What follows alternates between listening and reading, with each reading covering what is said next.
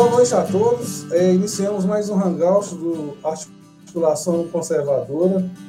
É, sejam todos bem-vindos.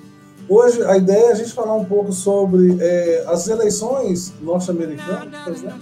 É, e para ajudar a gente a entender como funciona, detalhes, candidatos, enfim, para a gente poder entender um pouco sobre o sistema eleitoral americano, hoje a gente vai contar com a presença da Simone Segato.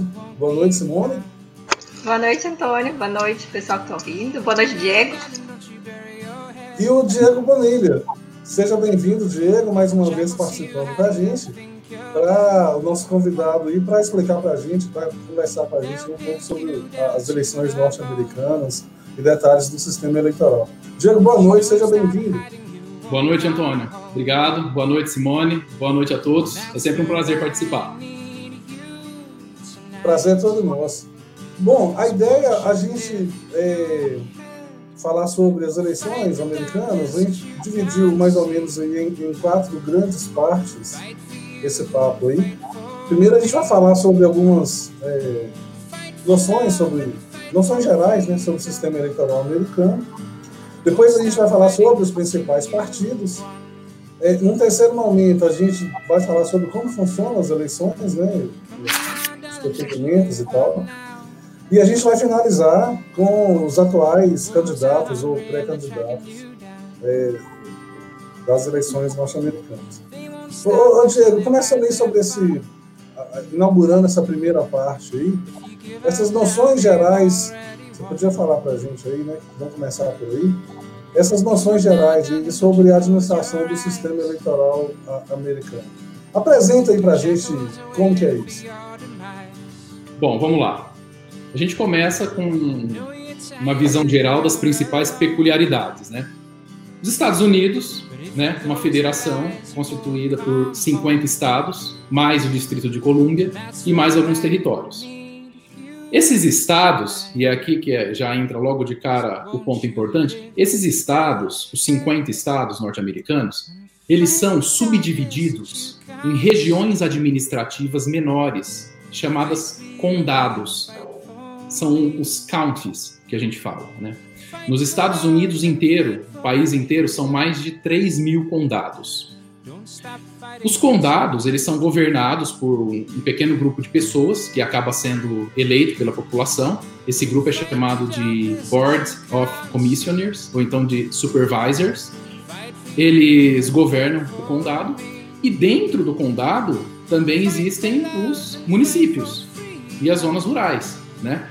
E esses municípios uh, são cidades, que chamadas de cities, é, as, as, maiores, as médias, que se chamam de towns, e também as pequenas, as que o pessoal chama de village, né? Uh, a administração de todo o processo eleitoral americano é feita pelos condados. Daí a importância de entender o funcionamento disso tudo. Né?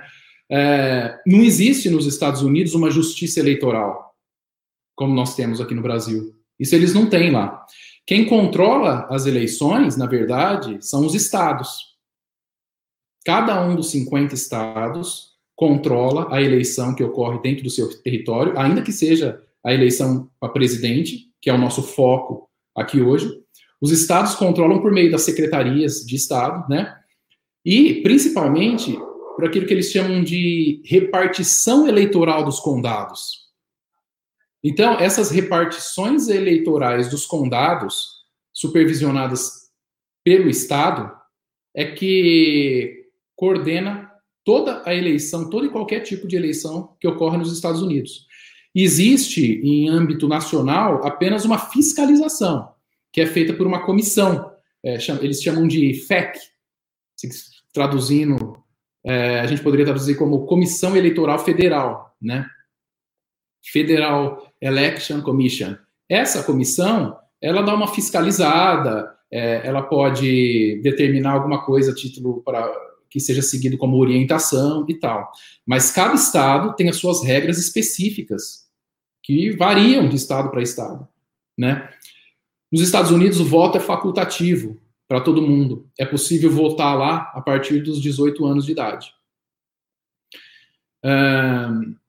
Além da, da eleição para presidente dos Estados Unidos, que é o objeto do nosso hangout aqui hoje, a gente vai praticamente tentar esgotar esse assunto de um, de um modo didático, para que todo mundo consiga visualizar como que essa engrenagem funciona, e não é uma coisa fácil, mas além dessa eleição para presidente, tem também eleição para um monte de coisa nos Estados Unidos, com procedimentos totalmente distintos. Então, por isso que é bom ficar claro que hoje a gente vai cuidar da eleição presidencial, né? É, vamos falar do colégio eleitoral e tal, porque na eleição presidencial, que é essa que a gente já vai abordar, é, o, o voto é indireto. Porque depois quem decide é o colégio eleitoral. Então, as pessoas inicialmente elas votam, tá? Eu tenho até as cédulas aqui que eu vou mostrar como que funciona. E, mas como o colégio eleitoral dá a palavra final, a eleição é indireta, né? As pessoas votam, ainda que elas votem no nome dos candidatos, elas, esse voto funciona para que sejam escolhidos os delegados que vão representá-las e tal, né? Já no Congresso Nacional, é, Câmara e Senado, aí o voto é direto, feito direto pela população. Na Câmara dos Deputados Federal, é o voto distrital majoritário, ou seja, os estados são divididos geograficamente em distritos. Aí tem aquela questão da manipulação de distrito, que chama gerrymandering, que é uma outra coisa. Né? É, o governador, em cada estado, é eleito pelo voto da maioria, né? e votos, maioria simples e votos diretos. Câmara, nos Estados Unidos, em âmbito estadual, o legislativo também é bicameral. Existe a Câmara dos Deputados estadual e o Senado estadual. Né? Nesse caso, o sistema é distrital majoritário, ou seja, é feita uma divisão geográfica do território dos estados em distritos. Eles chamam até de distritos senatoriais ou distritos representativos. Cada um desses vai eleger o membro do, do, do legislativo. Prefeito, a prefeitura, algumas cidades fazem segundo turno. É, tem também o legislativo municipal, o sistema é o distrital majoritário, ou seja, tem que ser um representante por cada bairro. A maior parte dos juízes estaduais nos Estados Unidos é eleito. Os juízes, eles têm que ser de um partido, ou do Partido Republicano, ou do Partido Democrata. Né? Se a população acha que o Estado tem que ser mais rigoroso em termos é, jurídicos, judiciais, provavelmente ela vai preferir um, um juiz conservador do Partido Republicano. Se ela quer alguma coisa mais liberal, vai votar num juiz democrata. Tem também os juízes independentes, aqueles, assim como alguns candidatos, eles não possuem é, uma filiação. Mas aí na candidatura independente, como a gente vai ver depois, é sempre mais difícil de ganhar. O xerife, que comanda o condado, ele também é eleito. Né? Ó, os notários são eleitos. É, quem, o comptroller, que é quem exerce algo que a gente poderia dizer que aqui seria exercido, grosso modo, né, pelo Tribunal de Contas, lá é eleito. O chefe do IML deles é eleito. Né? Então, existe o sistema é totalmente representativo. Né? Diretores escolares são eleitos, registradores imobiliários são eleitos, né? auditores e tudo. Então, é importante a gente deixar claro desde logo que a gente não vai tratar de nada dessas eleições para esses outros cargos aqui. O nosso foco hoje é exclusivamente a eleição presidencial, que já vai ocupar todo o nosso tempo. Perfeito. Mesmo porque, como você acabou de falar, eleição legislativa, de dinâmica é completamente diferente, né? Exato. É, ô, ô, ô Diego, é, aproveitando aí a, a, a deixa, a gente entrar na, na, questão das eleições presidenciais, é, Estados Unidos, a gente sempre ouve falar assim, dois partidos, né? Na, na, verdade, são os principais partidos, mas não são os únicos, né? Quais seriam os partidos mais relevantes lá nesse cenário ele, eleitoral? Sim. Uh, os dois principais, como você falou, são o Partido Republicano e os Democratas, né? O Partido Republicano também é conhecido como GOP. Eles falam muito GOP, né? Grand Old Party, né? Grande Partido Velho, poderíamos traduzir dessa maneira. Partido Republicano é o partido de direita, é o partido conservador. Vamos, vamos para usar a terminologia que o pessoal está usando mais no Brasil. O Partido Republicano seria o partido conservador nos costumes e liberal na economia. Tá? É, o símbolo do, do Partido Republicano é um elefante e o, a cor do Partido Republicano é a cor vermelha. Por isso, que depois, quando vai fazer a divisão do, do mapa, quem que ganhou em cada estado, uh, o mapa dos Estados Unidos é dividido em estados vermelhos e estado e estados da cor azul, né? Azul são os democratas, tá? Então, já os democratas, a gente poderia dizer que eles se, se adequam mais ao pensamento esquerdista. É uma linha mais familiar à esquerda, o Partido Democrata, né? É, o símbolo é um asno, a cor deles é azul, como eu falei, e os, os estados onde eles ganharem vão ser estados azuis. Mais para frente, quando a gente estiver abordando a questão do, da votação lá em novembro, que, que, que esse ano vai ser dia 3 de novembro, a gente vai falar dos swing states. Swing states são os estados que não são nem vermelho e nem azul. Por quê? Porque varia a cada eleição. Tem eleição que os republicanos ganham nesse tipo de estado, e aí quatro anos depois os democratas ganham, e varia bastante. Não tem como definir o estado. Por exemplo, a Califórnia é um estado democrata, é um estado azul, né? É muito difícil os republicanos ganharem lá. Nova York é um estado azul, é um estado democrata. Inclusive, salvo engano, nas eleições de 2016, acho que um dos únicos estados em que o Trump não fez discurso, comício, foi o estado de Nova York. Porque lá já é um estado azul, entendeu? E swing states são os estados que variam, e aí vai fazer toda a diferença na balança. Né? A gente vai falar disso depois. Então, resumindo, os principais partidos são o Partido Conservador, o GOP, e o Partido Democrata. Né? Temos outros partidos, por exemplo, o Partido Libertário. Né? É, às vezes eles conseguem eleger alguém para um, um, cargo local, né? É, por exemplo, para uma Câmara de Vereadores, ou então um prefeito consegue ser eleito pelo Partido Libertário, assim como também o Green Party, que é o Partido Verde, eles possuem um Partido Verde né? É, às vezes também o Partido Verde consegue eleger alguém para um cargo local, é, ou então para o cargo de deputado estadual, por exemplo, ou para senador estadual. Mas quando o assunto é eleição presidencial, é, a gente não tem exemplo de ninguém que conseguiu ser eleito, nem pelo Partido Libertário, nem pelo Partido Verde. E também não, que não conseguiu ser eleito como candidato independente. Nos Estados Unidos, não é obrigatória a filiação partidária. Então, muitos candidatos se lançam de forma totalmente independente. Esses independentes já tem vários que foram eleitos mais para questões locais, no âmbito municipal, no máximo estadual, no máximo. Né, para eleição presidencial, para corrida presidencial, muitos se candidatam, mas não tem chance alguma.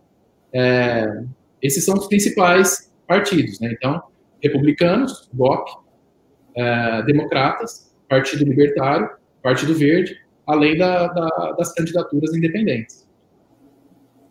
Aproveitando que você está falando de algumas definições aí importantes, é, os republicanos à, à direita os, seriam os conservadores, né? Os democratas, meio que uma esquerda, são, seriam também liberais, não é isso? Exato. Tem distinção, tem uma distinção. Muita gente ainda confunde, a gente vê isso nas redes sociais, né?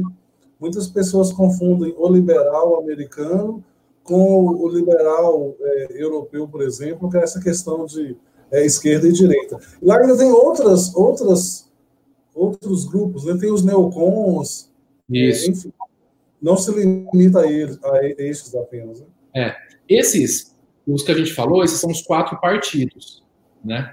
É, só que aí, dentro desses quatro partidos, existem várias ideologias e ideais que vão influenciando os representantes desses partidos. Então, por exemplo, a questão dos neocons, ou neocons, enfim, que é a abreviação de neoconservador, né? O que é um neocon? Ne neocon é o cara que defende uma política externa intervencionista americana. É o cara que ele quer que os Estados Unidos espalhem e garantam a democracia pelo mundo. Ele quer, ele acha que a função dos Estados Unidos é derrubar ditador, é instalar democracia pelo mundo, fazer vigorar pelo mundo aquilo que eles chamam de American Way of Life, que seria o estilo de vida americano. Né? O Nelcon sustenta isso daí. É, eles apoiam, então, os organismos internacionais, é, apoiam a OTAN. É, e olha que interessante, tanto dentro do Partido Conservador como dentro do Partido Democrata, tem a ala Nelcon. Então, nisso eles se entendem. Eles estão em partidos diversos, mas, por exemplo, se for para votar como no caso, né? O caso concreto, né? Os neocons, tanto os que estavam no, no, no Partido Republicano como os que estavam no, no, no Partido Democrata, eles apoiaram a invasão no Afeganistão, eles apoiaram a invasão ao Iraque e tudo mais, né? Então, os neocons é, trabalham nesse sentido, né? Além disso, tem a alt-right, né? Já a alt-right, aí é mais dentro do, do, do, Partido Republicano, uma ala só, é, do que dentro do Democrata. Alt-right é o quê? É o repúdio ao politicamente correto, né? É, nas redes sociais eles são representados pelo PEP. PEP é aquele sapinho, né? É, um, é como se fosse uma caricatura de um sapo, do, do rosto de um sapo em forma humana, né? Normalmente verde, né? Esse é o PEP, é o símbolo da alt-right. Né? Alt-right é, seria assim, ó, a gente poderia definir como um movimento nacionalista, tradicionalista de direita, reacionário ao libertarismo, reacionário ao progressismo, reacionário ao marxismo cultural, reacionário ao comunismo, né? reacionário uh, com a reacionário a qualquer tipo de tentativa de dominação de um povo sobre outro povo. Esses são a, a alt-right, né? Uh, tem também a regressive left, que é o que? Aqueles é justamente o oposto, são os politicamente corretos, né? A gente vê às vezes na, nas redes sociais o SJW, é a abreviação de Social Justice Warriors, que são os guerreiros da justiça social, né? Esses são os regressive left, né? É, seria, a gente poderia até chamar isso daí de é, extrema esquerda, para tentar traçar um, um ó, para usar a terminologia que a gente está acostumado a ouvir aqui no Brasil, não, não necessariamente que seja a mais técnica, mas para facilitar a compreensão. A alt-right seria a extrema direita e a regressive left é a extrema esquerda, né? A gente tem também um movimento que chama Tea Party, né? É um movimento conservador, prega Estado mínimo, o Estado quase zero, né? É, é um grupo que existe dentro do Partido Republicano e também tem o Freedom Caucus, que é um outro grupo ultra mega conservador dentro do Partido Republicano que foi fundado em 2015, né? Esses grupos todos, eles tentam influenciar quem é eleito pelos republicanos ou pelos democratas, né? Eles são, são, a gente pode chamar de ideologias ou de ideais ou de ideias, né? Ou de visão de mundo, né? Ah, tanto os neocons quanto alt-right, regressive left, Tea Party, Freedom Caucus, é uma visão de mundo. E muitos deles, ou alguns deles, estão presentes tanto dentro do Partido Republicano como dentro do Partido Democrata, né? Dentro do Partido Republicano tem várias alas também, né? Às vezes tem alas que não se entendem muito, né? Tem uma ala mais religiosa, aí, aí tem uma outra ala que é menos religiosa, esse tipo de coisa. É, perfeito. Acho que para a gente entender um pouco, um pouco a particularidade desses. A particularidade não, mas, no geral, a existência desses vários grupos aí, dentro, principalmente dentro dos principais partidos que você, que você falou, né? É, ô, ô Diego, é, indo agora para um, um tópico assim, como funciona realmente as eleições, né, lá nos Estados Unidos, como é o procedimento, a gente, a gente pode dizer, poderia dizer que existem quatro grandes fases, né? São as eleições prévias, a convenção nacional, as eleições gerais e a votação dos, dos, dos delegados. Eu queria que você explicasse para a gente essas fases, enfim, como é que funcionam, né? É, o, o, esse processo eleitoral nos Estados Unidos, como são os procedimentos Sim.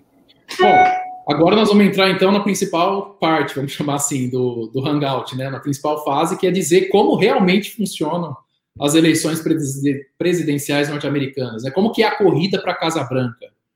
Como, qual é o, o passo a passo para que a pessoa que resolver ser presidente dos Estados Unidos vai ter que obrigatoriamente percorrer?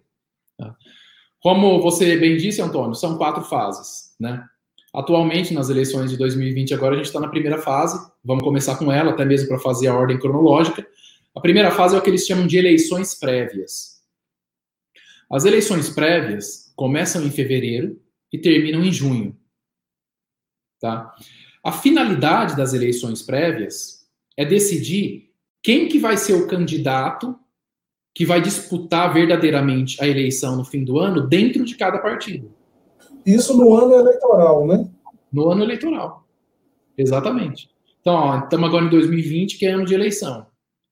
Começou a prévia dentro dos democratas e começou a prévia dentro do Partido Republicano. No Partido Democrata, inicialmente, 20 pré-candidatos desejavam concorrer à presidência.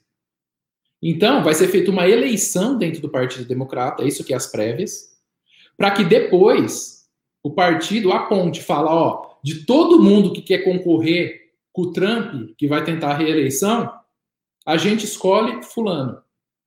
Ou então a gente escolhe Beltrano, né? Em 2016, vários tentaram, né, pelo Partido Democrata. No final foi se afunilando entre Barney Sanders e Hillary Clinton, né? E ela acabou sendo a, a indicada, né? Então, a, as eleições prévias, elas ocorrem para que cada partido consiga selecionar quem vai ser o seu candidato na eleição de fim de ano. Quem que vai concorrer por aquele partido na eleição de fim de ano. Porque, ao contrário de eleições para o legislativo, na eleição presidencial é um por partido, na hora do vamos ver. Né? E essas eleições prévias, elas podem ocorrer de três formas distintas. Isso varia de estado para estado. É, pode ser primárias, cálculos ou convenções, né? Começar pelo cálculos, que foi o primeiro que a gente teve, né, em Iowa. Como que é o cálculos? É um... Diego, Sim. desculpa interromper, mas é justamente uma pergunta que a, a Jack Arantes fez aqui bem no início, que ela que ela estava perguntando se os cálculos acontecem nos condados. Ela queria saber como que é, né, essa dinâmica. Sim, sim, os condados organizam a realização dos cálculos, mas quem paga por tudo isso, no caso dos cálculos, é o próprio partido, tá? Eu vou falar disso um pouquinho mais para frente, mas para responder mais claramente a, a pergunta dela, é, dentro dos condados, né, é, que é determinado aonde que vai ser cada cálculo, né, é, Jack Arantes, né, e a contagem também. Então, depois vai começar a ser feita a apuração. Então, ó, no, no condado tal, quem ganhou o cálculo foi fulano. No condado tal, quem ganhou o cálculo foi Beltrano. Mas a situação é um pouco mais complexa ainda no caso do cálculo. Olha só como que são as coisas. O cálculo é um pouco rudimentar. Por quê? O cálculo é assim, ó, ele acontece em ginásio ou em igreja, né, ou em salão amplo. Junta todo mundo lá na sala, aí é assim, ó, por exemplo, quem vai aprovar, quem tá tá afim de votar no candidato tal, encosta naquele canto. Quem apoia o candidato tal no outro canto. Divide a sala em quatro partes. Ou então, aqui é um ginásio, tem aqui tem 12 pessoas tentando ser candidatas pelo Partido Democrata. Então vamos lá, por exemplo, em Iowa lá, ó. Quem acha que tem que votar no Michael Bloomberg, por exemplo, que em, em Iowa ele não concorreu, depois a gente vai falar disso, ele vai entrar depois. Quem acha que tem que votar no Bloomberg, encosta naquele canto. Quem acha que nós democratas temos que indicar Bernie Sanders, vai para aquele outro canto. Tá? Quem acha que a gente tem que indicar a Elizabeth Warren, fica no meio. É assim. Aí a pessoa levanta e conta. Ó, ali, 1, 2, 3, 4, 5, 6, 7, 8, 9, 10, tá? Põe aqui. No outro ali, 1, 2, 3, 4, Tá. Pois bem, olha só. É, e ainda dentro da pergunta, se é os condados que organizam, né? Os condados, eles servem de referência para saber aonde que são esses locais de votação. Porque quando é, essa votação ocorre, as pessoas, embora elas estejam votando no candidato, e aqui eu dei o exemplo, esse voto é só um indicativo para saber quem serão os delegados que irão representar o partido na escolha do candidato. É um pouco difícil de entender, mas a gente vai exemplificar e aí vai, as coisas vão ficando mais fáceis. Quando é feita uma votação desse estilo, desse jeito, é, em um ginásio, ou numa igreja, ou numa escola, é computado o número de votos e ali já se sabe quantos delegados vão representar quais candidatos. Tá. Os delegados desse bairro se reúnem com os delegados de outro bairro para saber quem que vão ser os delegados que vão representar o município. Depois, esse município, esses delegados que vão representar o município, se reúnem com os delegados de outro município para saber quem que vai representar o distrito. E depois, os delegados de todos os distritos vão se reunir para saber quem que vai representar o Estado. Isso é o, o. É, é, bagunçado, tanto é bagunçado que era para sair em 24 horas a, a divulgação do, do cálculo em Iowa, só saiu do, dos republicanos, né? Os democratas atrasaram quase uma semana. E que aí virou motivo de piada, né? Para os caras não conseguem administrar um cálculo em Iowa, como que vai administrar o país? Né? E, então, assim, os, cálculos ocorrem, os cálculos ocorrem em todos os estados? Não, os cálculos ocorrem em poucos estados. Né? Na, maior, na, na, maior parte dos estados, essas prévias, para decidir quem que vai ser o candidato de cada partido, ela não é feita por cálculos, ela é feita por eleição primária, que é como teve em New Hampshire. Né? Então, é, a, como que é a eleição primária?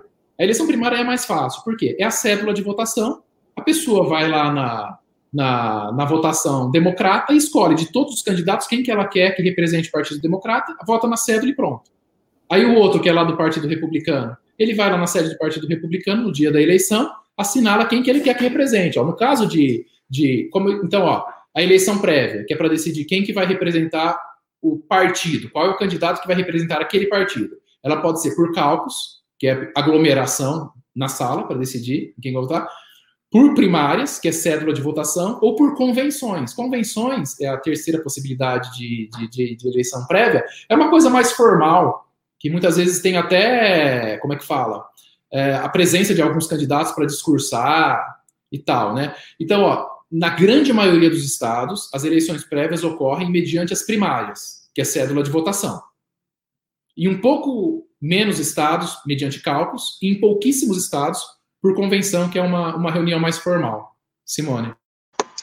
Tá, é, as pessoas votam nos candidatos e, é, é por exemplo, vai votar num candidato democrata ou num, num, num, candidato republicano. E como é que isso se transforma nos delegados? É, não consegui ainda. Porque eles que vão escolher no, no, no final das contas, mas como é que é, isso transfere os votos para os próprios delegados. Como se escolhe os delegados inicialmente? Sim. É, só um parênteses, rapidamente. Uhum. Uma pergunta do Pedro Afonso. O Pedro Afonso pergunta como funciona para um candidato independente se candidatar, já que ele não, não tem partido para fazer prévia. No caso, o candidato independente ele não precisa de prévia, ele não se submete a uma prévia e também depois não se submete à segunda fase, que é as convenções no meio do ano, onde o partido vai indicar, o delegado vai indicar quem escolheu. O independente já vai para tudo ou nada em novembro. Tá? O independente já vai para novembro para tentar ganhar no Estado. Né? Já que ele é independente, não, ele não passa por essa primeira fase que nós estamos explicando. Ó, é, e antes de responder a pergunta da Simone, aqui, por exemplo, ó,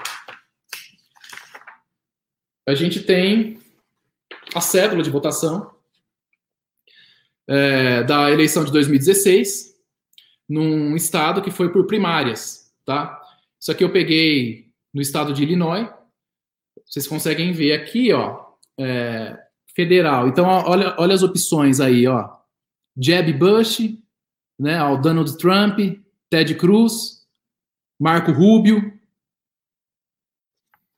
A pessoa vai assinalar aqui dentro do partido dentro do partido republicano nesse caso, para que o partido depois selecione os delegados de quem tiver mais votos. Por outro lado, quem vai votar no Partido Democrata, aqui também era, eu peguei em Illinois.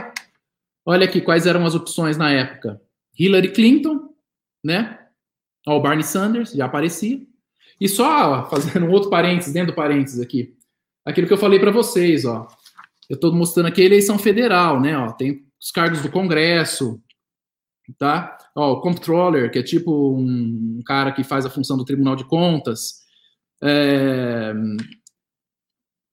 Circuit Clerk, é, tem muitas opções aqui é, de votação, né? É, notário, tá aqui, o, o, registrador de imóveis, tá aqui para votar, aquilo que eu falei, o pessoal que vai, vai pegar e vai votar em tudo, né?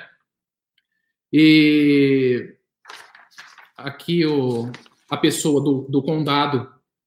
Olha que interessante, ó. Quem assina para dar autenticidade na, na cédula é justamente um representante do condado de Champaign.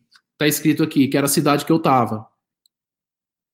Ó, City of Champaign, né? Aí aqui, ó, é, o nome dele e tal, County Clerk. Clerk é como se fosse um funcionário público, um, tipo um escrevente, isso que é o, o clerk, né? E a prova de que é o, o condado que faz tudo está aqui, ó, County. Ou seja, Champaign, que, é, que, era a cidade que eu estava, é um, é, é um, tá dentro de um condado no estado de, de Illinois, tá? Fechamos o parênteses para falar da, da pergunta da Simone, né? É,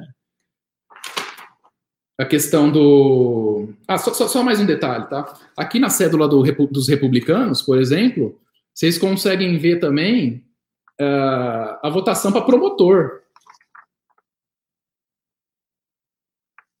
Que é aquilo que eu estava falando, né? Uh, candidato a promotor aqui, candidato a auditor, né? Uh, olha só, eu falei que quem administra os condados né? É os, são supervisors, né? Ou então a, aquela comissão, né? Olha aqui, aqui, ó, iriam votar para um membro dessa comissão do condado.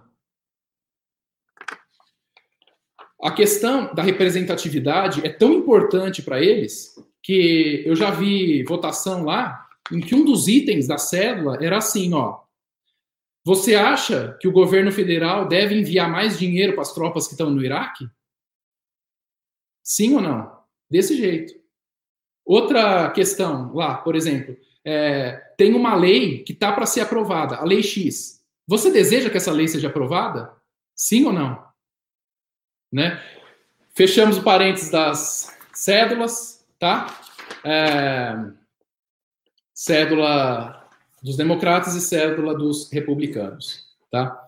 É, o, já, Pedro Afonso, como é escolhido o candidato a vice em cada partido? Varia. Isso varia muito, varia conforme o cargo, né? Em eleições municipais, tem cidades em que o prefeito eleito que indica o próprio vice, ele que escolhe, né? Isso varia conforme o estado e varia conforme o cargo está sendo disputado. Indo para a questão da Simone, como que os delegados são escolhidos, né? Para o nosso desespero, porque, porque fica mais difícil ainda.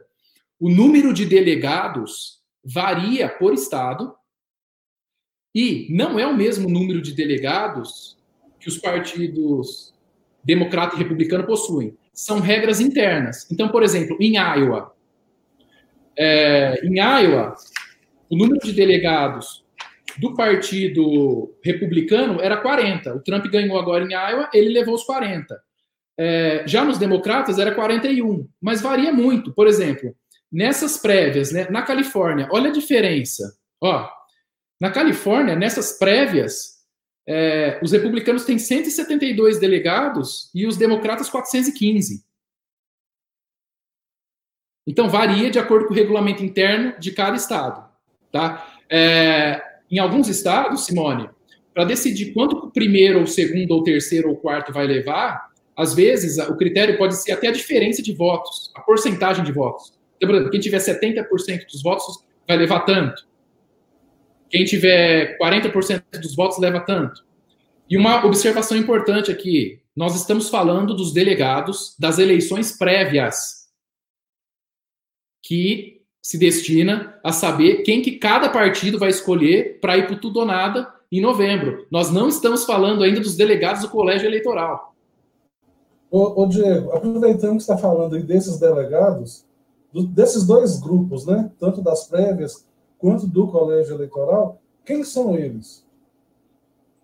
Os delegados são ativistas políticos, são pessoas engajadas que normalmente gozam de reputação dentro do partido, é, muitas vezes são ex-políticos, isso acontece, né? É, é aquele tipo de pessoa, sabe aquele tipo de pessoa que passou a vida inteira mexendo com ativismo, ela é ativista, não, e não estou falando ativista no sentido pejorativo aqui, Né? Não, tô, não, tem nada a ver com, com, com, com, o outro sentido da palavra. Eu estou falando engajado, vamos substituir por engajado.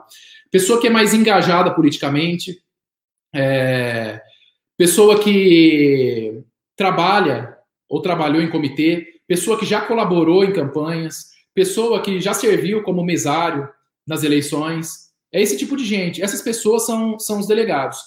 É, é possível alguém se candidatar para ser delegado. Aí, quem quiser ser delegado, é, a pessoa, por exemplo, ah, eu acho super legal ser delegado, quero começar a ser delegado, tal. O que, que ela faz? Vai até o partido, onde ela quer ser delegado, preenche um formulário. Tem idade mínima que varia conforme o estado. Ela tem que ter um tempo de residência prévio naquela comunidade onde ela está se candidatando para ser delegada. E aí vai para critério discricionário do partido para ver se aceita ou não o fulano como delegado. Então, resumindo, quem são os delegados? São pessoas influentes e engajados no movimento político, que gozam da confiança do partido e por isso o partido os nomeia para servirem como seus delegados. É, só para fechar o raciocínio aqui. É, por exemplo, alguém, alguém pode ir lá e votar na eleição interna para decidir quem é o, o, candidato no Partido Republicano, aí depois ele atravessa a rua e vai lá dentro do Partido Democrata para decidir quem que ele quer que concorre pelo Partido Democrata? Ou então, por exemplo, só pode votar nisso aqui para decidir nas prévias quem que vai sair como candidato pelo Partido Republicano, quem é filiado ao Partido Republicano? Só pode votar para saber quem que vai sair pelas prévias no Partido Democrata, quem é filiado ao Partido Democrata, ou qualquer pessoa, tipo um americano normal, pode ir lá e votar. Né? Eu falei que o voto é facultativo.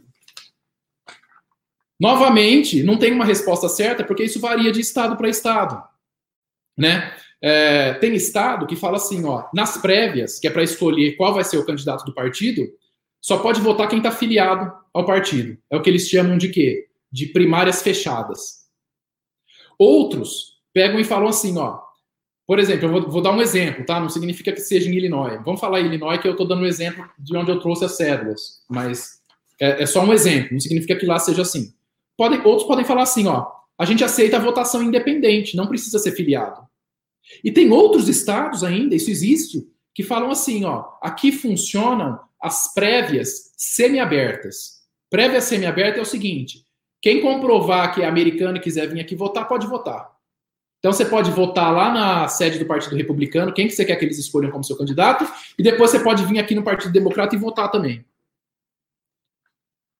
Né?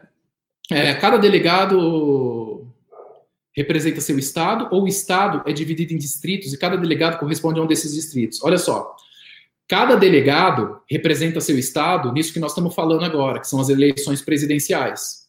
Então eles vão representar o estado. Por outro lado, nas eleições para o legislativo, os estados são divididos em distritos que não se confundem com os condados, e aí cada distrito vai eleger uma pessoa. Então, respondendo a sua pergunta, depende de qual eleição nós estamos exatamente falando. No caso da eleição presidencial, os delegados vão representar o Estado, vão falar por aquele Estado em nome daquele partido, quem que eles querem. Né? Então, olha só, eleições prévias. Como tudo começa? Cada um dos 50, em cada um dos 50 estados, cada partido vai fazer eleição para decidir qual pré-candidato, qual interessado que vai sair por aquele partido. Essas eleições prévias podem ser por primárias, que é cédula de votação, cálculos, que é o quê? Cálculos, assim, é uma palavra meio que de origem indígena que, se fosse traduzir mesmo, significaria convenção, mas todo mundo fala cálculos. Cálculos, que é o que? Agrupamento em salas, é um negócio bem informal né? Ou convenções que tem menos estados ainda. são muito poucos estados que têm convenções, que é um negócio formal, de jantar, discursos. A gente até vê em séries de TV, não fala que é uma convenção, mas é uma convenção partidária. Né? A pessoa vai lá e fala e tal. Essa é a primeira fase da corrida. A gente seria, essa seria a primeira fase, né, Diego? Aí depois tem a, a, segunda fase, que é a convenção nacional, não é isso? Exatamente. Nessa primeira fase, são escolhidos os pré-candidatos e eles vão para essa convenção. Então, nessa primeira fase, é feita essa votação. Quem está votando, está votando no nome do candidato, ó, que, como eu disse, 2016, Jeb Bush, Donald Trump e tal. Mas quando ele tá, o eleitor está votando aqui, ele está só indicando o número de delegados que vão representar este candidato. Então, encerrada essa primeira fase, que, é as eleições, que são as eleições prévias, a segunda fase é a Convenção Nacional de Julho, né? Sempre se falou Convenção Nacional de Julho. É que esse ano a dos democratas só vai ser em julho e a dos republicanos vai ser em agosto. Mas a gente pode continuar chamando Convenção Nacional de Julho, que é como começou a se chamar. Na Convenção Nacional de Julho, os delegados que foram selecionados na etapa anterior, aí eles vão fazer a indicação oficial de quem que é o candidato do partido deles. Geralmente, eles indicam o quê? Quem acumulou a maioria dos votos. Quem acumulou a maioria dos delegados dentro de cada partido. Então, por exemplo, todos os delegados republicanos que chegarem lá na, na convenção nacional vão indicar quem teve mais votos dentro dos republicanos, que em 2016 foi o Trump. Os delegados democratas, eles vão chegar lá e eles vão indicar quem? Indicaram quem em 2016? A Hillary. Por quê? Porque ela teve mais votos nessa na, nas prévias, que é dentro do partido. Ó, grosso modo, no Brasil, o próprio partido que tem as regras dele para decidir se ele aceita ou não fulano ou beltrano como candidato por ele. Nos Estados Unidos é feita uma eleição dentro do partido onde a população vota para saber por aquele partido quem tem que sair. Isso são as prévias. Só que quando ela vota, ela vota no nome do candidato, do pré-candidato, que serve como um indicativo para escolher os delegados. Quanto mais votos a pessoa tiver, mais delegados ela leva. E, obviamente, quem levou mais delegados para as convenções nacionais vai ter mais chance de ganhar. Ganhar o quê? A nomeação. Aí depois vem a terceira fase, que são as, as eleições gerais de novembro, não é isso? Sim, exatamente. Aqui tem o Caspar tá falando, o sistema eleitoral americano é muito complicado, alguém ganha no voto, mas não ganha a eleição. Eu sei que quem vota são os delegados, mas como o voto da população determina os delegados. Nós vamos falar disso já. Tem um caso curioso aí, tem um caso curioso aí do, do Trump e da, e da Hillary, né? Exatamente. Nós vamos falar disso já já, como que, que, que às vezes a pessoa. Porque está mais relacionado. É, está mais relacionado com a questão da eleição de novembro, né? Que aí sim um candidato específico ganhou na, na, nas urnas mesmo, e por alguma razão o colégio eleitoral não, não votou nele, né? Nós vamos falar disso. Tá? Uh, fechamos, então, a, a, a, segunda parte, que é a, a Convenção Nacional. Sim, fechamos aí. A terceira parte é exatamente as eleições de novembro. Exato. Quem que vai disputar as eleições de novembro? Quem foi selecionado na segunda fase, em julho, pelo próprio partido e algum outro independente. O independente, como a gente falou ali pra, na pergunta que foi feita, o independente não precisou passar por essas coisas antes. Né? Então, é, o Estado pode dividir os delegados pela porcentagem das prévias? Pode. O, o Estado, na verdade, ele pode fazer é, aquilo que ele achar mais correto, porque existem normas que já existem que vão sendo seguidas e que não tem muita relação uma com a outra. Existe urna eletrônica em, em eleição para presidente ou também depende do estado? Varia de estado para estado. Tem estados que já têm algumas urnas eletrônicas lá, mas a maioria ainda não. A maioria no papel. Tá? Varia também de estado para estado. Na verdade, quem decide isso acaba sendo o condado dentro do estado. Né? Uh, então, ó, só para a gente organizar o raciocínio e prosseguir a partir daqui. Eleição presidencial. Primeira coisa, as eleições prévias para decidir o quê? Quem que vai sair por cada partido. Tá? A pessoa vai e vota, seja em um cálculo, seja em uma primária, seja em uma convenção. Ela vota no candidato e o candidato que tiver mais votos vai levar mais delegados para a segunda fase, que é a convenção nacional, que é no meio do ano. Na convenção nacional, os delegados daquele partido vão se reunir, no caso, delegado vai ter delegado do país inteiro, porque vão ser os delegados de todos os estados. Eles vão se reunir e vão falar assim: a gente quer que pelo nosso partido seja o fulano que vai para o pau no fim do ano. E aí o outro partido, ah, a gente quer que seja o fulano o nosso candidato. Só para vocês terem uma ideia, uh, na eleição de 2016, nessa convenção nacional,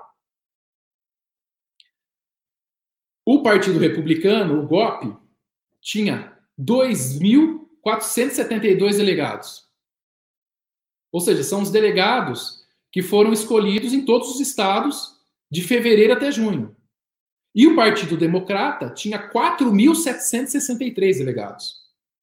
Aí tem gente que fala, pô, mas não tem que ser um número igual é, do Partido Republicano e, no, e o, no Democrata? Tá, aqui tá, tá quase o dobro. Ó. O, o, o, Partido Republicano levou 2.400 delegados para decidir quem que ia ser escolhido. E escolheram o Trump. E os democratas, 4 mil, escolheram a Hillary. As outras esferas do executivo seguem processo eleitoral similar? Não. É, a gente chegou até a falar isso aqui no começo, que hoje a gente estava abordando exclusivamente as eleições presidenciais. Tá? Não existe colégio eleitoral no voto para governador, nem colégio eleitoral no voto para prefeito. Tá? A gente vai falar hoje só da, da presidencial, porque é muita coisa. Futuramente a gente pode fazer um falando de todas essas outras, esses outros cargos. Tá? É, então, é, 2.472 delegados, no meio de 2016, escolheram que deveria ser o Trump, tá? E 4 mil escolheram que deveria ser a Hillary, né? Se fosse aqui no Brasil, alguém ia entrar com uma ação falando que fere a igualdade, a diferença expressiva do número de delegados, né? Era até perigoso sair uma liminar de algum lugar aí. Mas enfim, pois bem, escolhidos os, os quem que vai ser o candidato oficial por cada partido dentro do, da, da convenção, vai para a eleição final. O povo volta para as urnas. Isso vai ser em novembro. Né? Esse ano agora está marcado, é o dia 3 de novembro. Né? E aí só vai ter duas, uma pessoa pelo Partido Republicano, uma pelo Democratas, uma pela, pelo Partido Libertário, uma pelo Partido Verde e algum independente. Né? Só uma observação importante. É, eu mostrei aqui para vocês um, um exemplo né, da, da, da cédula de 2016. Estão vendo aqui a Hillary, tal, tal, tal, tal, tal. Aí depois o Barney Sanders. E aqui, ó, tem um espacinho onde está escrito Write in. Dá para ler? Acho que sim. Write in. Ó, tá a sequência dos candidatos. Hillary, tá, tá, tá, tá, tá, tá, Barney Sanders. E aqui, ó, Write in, onde só tem uma linha. Isso significa o quê? Nos Estados Unidos, a pessoa tem o direito de votar em alguém que não consta na cédula. Aí ela chega e anota o nome da pessoa aqui. Então, uma pessoa que, vamos supor, não, não tem muitos amigos, conseguiu se indispor com todo mundo e não aceitar, por alguma razão não aceitaram o nome dela, quem ela conseguir convencer a votar nela pode chegar lá e escrever a mão o nome dela aqui, que isso vai ser aceito. Bom, chegamos na eleição de novembro, tá? A, eleição de novembro, a população então vai voltar às urnas, né?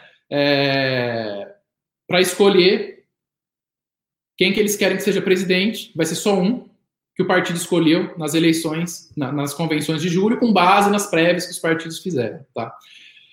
Só que essa eleição, eles vão votar no candidato X ou Y, em 2016 era Trump ou Hillary, mas na verdade o efeito prático disso é escolher outros delegados que vão integrar o colégio eleitoral. E é aqui que o bicho pega. É aqui que está o pulo do gato de tudo. Tá? Existe alguma entidade que fiscaliza? O Flávio está perguntando se as regras estão sendo seguidas a nível nacional. Duas observações. Nos Estados Unidos não existem regras a nível nacional, porque cada estado e cada condado pode fazer como quiser. É, para saber se eles fiscalizam, para que não haja descumprimento de normas vigentes, existe a FEC, que é a Comissão Eleitoral Federal. É uma agência criada em 1970, que tem seis ou sete integrantes, com vários assessores e auxiliares. Eles dão uma. A gente pode dizer que eles fiscalizam, mas assim, não para ver se está seguindo as regras nacionais, porque cada partido, cada estado faz o seu jeito. Né? É, Patrícia Araújo, esses delegados estados variam a quantidade de eleição em eleição ou é sempre a mesma? Normalmente é a mesma. Às vezes eles mudam o número de delegados, Patrícia, se tiver uma oscilação da população, né? É, ou então se tiver algum outro fator determinante, tá? Com relação a, a, ao colégio eleitoral, que é agora a parte final que a gente vai falar, os delegados do colégio eleitoral, que é quem votam, o número de delegados do colégio eleitoral, por estado, ele equivale à representação que aquele estado tem no Congresso. Então ele só vai mudar se algum dia mudar o número de cadeiras que o Estado tem na Câmara ou no Senado. Senão vai ser sempre o mesmo. Já nas prévias, lá atrás, dentro do partido, o partido pode mudar se tiver algum motivo relevante. Tá? Pois bem, estamos em novembro. População volta às urnas, e aí na, na, na cédula só vai ter dois nomes, né? Do republicano, do democrata e, e outros dois, do, do libertário, do, do, Partido Verde e do independente. Para decidir em quem que eles querem votar para presidente. E a votação, quem ganhar nas urnas, e aqui que entra o problema de que a pessoa ganhou nas urnas, mas não levou. Por que, que isso acontece? Como que isso acontece? Ela vai votar no candidato e este candidato vai servir para indicar quem são os delegados que vão para o colégio eleitoral. O colégio eleitoral vai ser o, o, o, agrupamento final de 538 delegados que definem a eleição, que falam, ó, o presidente vai ser fulano ou Beltrano. Mas aqui tem um problema, e é, e é aqui que vocês vão entender por que, que alguém ganha na urna, mas não leva a eleição. Os Estados Unidos, cada estado tem um número fixo de delegados do colégio eleitoral final. Os maiores, por exemplo, são Flórida, tem 55 delegados, Texas, 38 delegados, Nova York tem 29 delegados, Flórida, 29 delegados, Illinois, 20 delegados e a Pensilvânia tem 20 delegados. Ao contrário da eleição inicial dentro do partido, dentro do partido, quem teve mais votos leva mais delegado, quem teve menos votos leva menos. Ao contrário daquilo que acontecia lá para decidir quem que vai ser o candidato dentro de cada partido, aqui na eleição final, não. Aqui vigora a regra do the winner takes all. O vencedor leva tudo. Quem ganhar no estado leva todos os delegados do estado. Um exemplo prático que vai facilitar a compreensão. Eu falei que a Califórnia tem 55 delegados, tá? E tem uma das maiores populações dos Estados Unidos em razão de Los Angeles, tá? O estado que mais tem delegados é a Califórnia. São 55 delegados no colégio eleitoral, que é quem vai indicar o presidente. Imagine a seguinte situação: o candidato republicano teve nas urnas 42% dos votos. E o democrata, 40%. Tá? 42 com 40 vai para 82. E os outros 18%? Os outros 18 distribuídos entre os candidatos independentes. Tá? Então, ó, ó o nosso exemplo hipotético. Olha como que a questão é complexa. Califórnia, 55 delegados. Votação na cédula em novembro. Vamos supor que o candidato republicano tem 42% dos votos e a democrata tem 40%. E os outros 18% do candidato independente. Foi uma diferença de 2% dos votos. Quem ficou em primeiro, 42, quem ficou em segundo, 40. Mas o primeiro vai levar os 55 delegados da Califórnia, vai levar todos.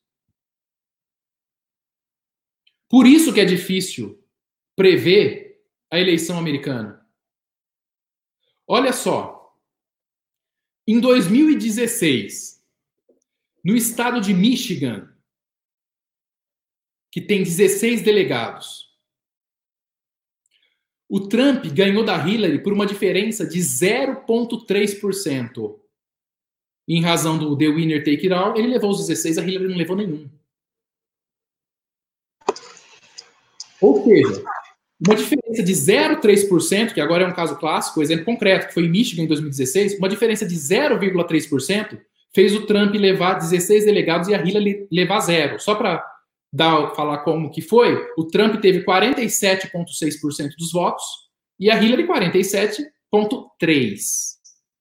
Essa diferença do Trump 47,6% dos votos para Hillary 47,3%, que foi de 0,3%, decorreu de uma diferença de 13.080 votos. 13.080 votos a mais para o Trump fizeram ele levar os 16 delegados de Michigan e a Hillary nenhum. Tá? Ainda em 2016, New Hampshire, que agora acabou de fazer as primárias, mas aqui eu estou falando da votação em novembro. New Hampshire, a diferença do. A Hillary ganhou em New Hampshire. A diferença foi de 0,4%. Tá? A Hillary teve 47,6% dos votos e o Trump 47,2%. 0,4% dos votos fizeram a Hillary levar todos os delegados de New Hampshire. E o Trump não levou nenhum. E aí aqui que entra a questão dos swing states. Os estados que não são nem democratas e nem republicanos, varia de eleição para eleição. Ou seja, uma pequena variação em um estado desse muda tudo. Olha só. Mais um exemplo para entender o colégio eleitoral final. Flórida. Flórida é um swing state. Não dá para saber com certeza se lá vai dar candidato republicano ou candidato democrata. Não dava para saber com certeza se ia dar Hillary ou se ia dar Trump. Lembra lá em 2000, no Bush contra o Al Gore, foram recontar. Ah, por que, foram recontar? Porque quem ganha leva tudo. A diferença era ínfima. Só que quem ganhar por 0,0001 leva os 29 delegados da Flórida. Ó, 2016. O Trump levou todos os delegados da Flórida, a Hillary não levou nenhum, e a diferença foi 1,2% dos votos.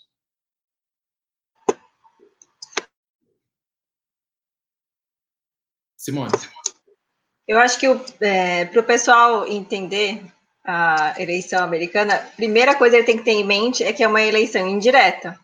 Porque eu acho que toda, é toda a, a estrutura da, da eleição funciona assim, por, justamente porque ela é uma, uma, eleição indireta. Então o pessoal confunde muito, principalmente por causa dos, do, dos números absolutos do, dos eleitores, né?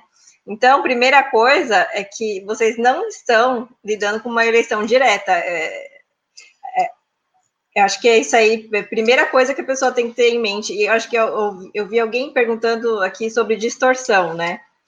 É, se pudesse falar um pouco sobre, sobre isso, da, da representatividade da distorção que isso. Você já até falou um pouquinho, mas é. se puder aprofundar. Vou falar. Aproveitar, aproveitar aqui, Diego, a pergunta da Simone, já para você complementar aí também, depois responder ela, a questão, esses votos vão se transformar, o voto da população, vão se transformar em, em é, voto dos delegados no colégio eleitoral, né? Perfeito. Já podia, já podia explicar para a gente o que é esse colégio eleitoral? São 538 votos, né? Como é que funciona isso? Depois você explicasse e respondesse a Simone, por favor. Sim. É... Eu estava lendo a pergunta do que estavam fazendo aqui. Qual que é a pergunta, Simone? Então, desculpa, Simone. Não, na verdade, eu só estava fazendo é, um, um, comentário que o, o pessoal está confundindo muito e não, acho que não está conseguindo entender, porque isso não é uma eleição direta, né? É uma, ele, uma eleição indireta. Eu acho que uma das coisas principais que você falou aqui é que há todo um processo para se escolher o candidato. Isso é, aí chega no final do ano e nós temos uma, uma votação que, por mais que ela pareça direta, ela ainda não é direta. Exato. Por mais que você escolha um candidato diretamente, ela ainda não é direta. E aí, só complementando, já que eu já estou falando, sobre o fato dos delegados, é, se eles têm alguma obrigação de votar naquele, naquele candidato ou não. Perfeito. É. Bom, vamos aqui, ó. No pique a gente já fecha tudo. E aí entra no colégio eleitoral que o Antônio perguntou o que é. Tá? Só vou fechar esses fios soltos, vamos chamar assim, que eu deixei aqui pelo caminho. Me perguntaram aqui se é, o sistema é justo ou não. Tá? Olha só, por que, que quem ganha às vezes na urna não ganha no colégio eleitoral? Tá? Que é o, o Jorge Murilo. É, imagina só, quem ganhar na Califórnia, ele teve muitos votos. Quem ganha na Califórnia e em Nova York, ele vai ter muitos, muitos, muitos, muitos votos. Só que ele pode ganhar no interior, o outro pode ganhar no interior e um número maior de estados. E aí ele leva mais delegados. Então, por exemplo, a Hillary ganhou na Califórnia, que é muito populoso, em Nova York, que é muito populoso, e em Illinois, que é muito populoso, porque tem Chicago, o número de voto popular dela vai lá em cima. Certo? E aí, como ela ganhou nesses três estados, os mais populosos dos Estados Unidos, ela leva os delegados desses três estados.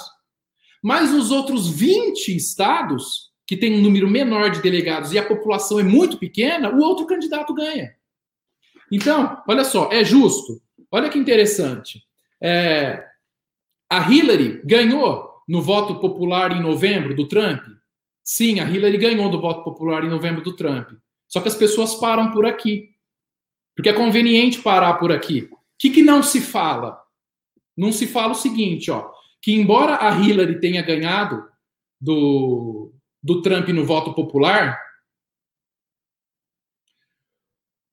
o Trump ganhou em 3.084 condados nos Estados Unidos e a Hillary ganhou em 57 condados. No começo eu falei, os estados são divididos em regiões administrativas menores chamadas condados. E eu falei, nos Estados Unidos hoje tem mais de 3 mil condados. O Trump ganhou em 3.084 condados no voto popular do eleitor na cédula. E a Hillary ganhou em 57 condados no voto popular do eleitor na cédula. Só que nesses 57 que ela ganhou, é cidade com hiper mega população. Nova York, Chicago, Los Angeles, mas que não representa o, o restante do país. A Patrícia, seria uma forma de equilibrar os estados grandes e pequenos? Exatamente. Agora, é, o, o Trump, ele ganhou a, a eleição. Estou é, vendo aqui outras, outras perguntas que a gente vai deixar para depois. Ó, o Trump ganhou em 30 estados, Patrícia. E a Hillary em 20 estados. Só que dentro desses estados, o Trump ganhou em mais de 3 mil condados e a Hillary não ganhou nem 60 condados. Os republicanos, no mapa da eleição, é, os, os founding fathers, os, os, os, pais fundadores da Constituição, já previram isso, como disse o, o, Ivan aqui. Agora, e por isso, qual é o objetivo do, do, do colégio eleitoral? É a ideia de, primeiro, a eleição, a decisão final tem que ficar a cargo dos mais instruídos, proteger o país contra a tirania da maioria, dificultar fraude, é, encorajar coalizões no país inteiro, em detrimento de pontos específicos. Os democratas são azul, os republicanos são vermelhos, dividindo os Estados Unidos nos mais de 3 mil condados, de modo geográfico no mapa, e pintando de vermelho os condados que o Trump ganhou, e pintando de azul os condados que a Hillary ganhou, olha o que, que a gente tem.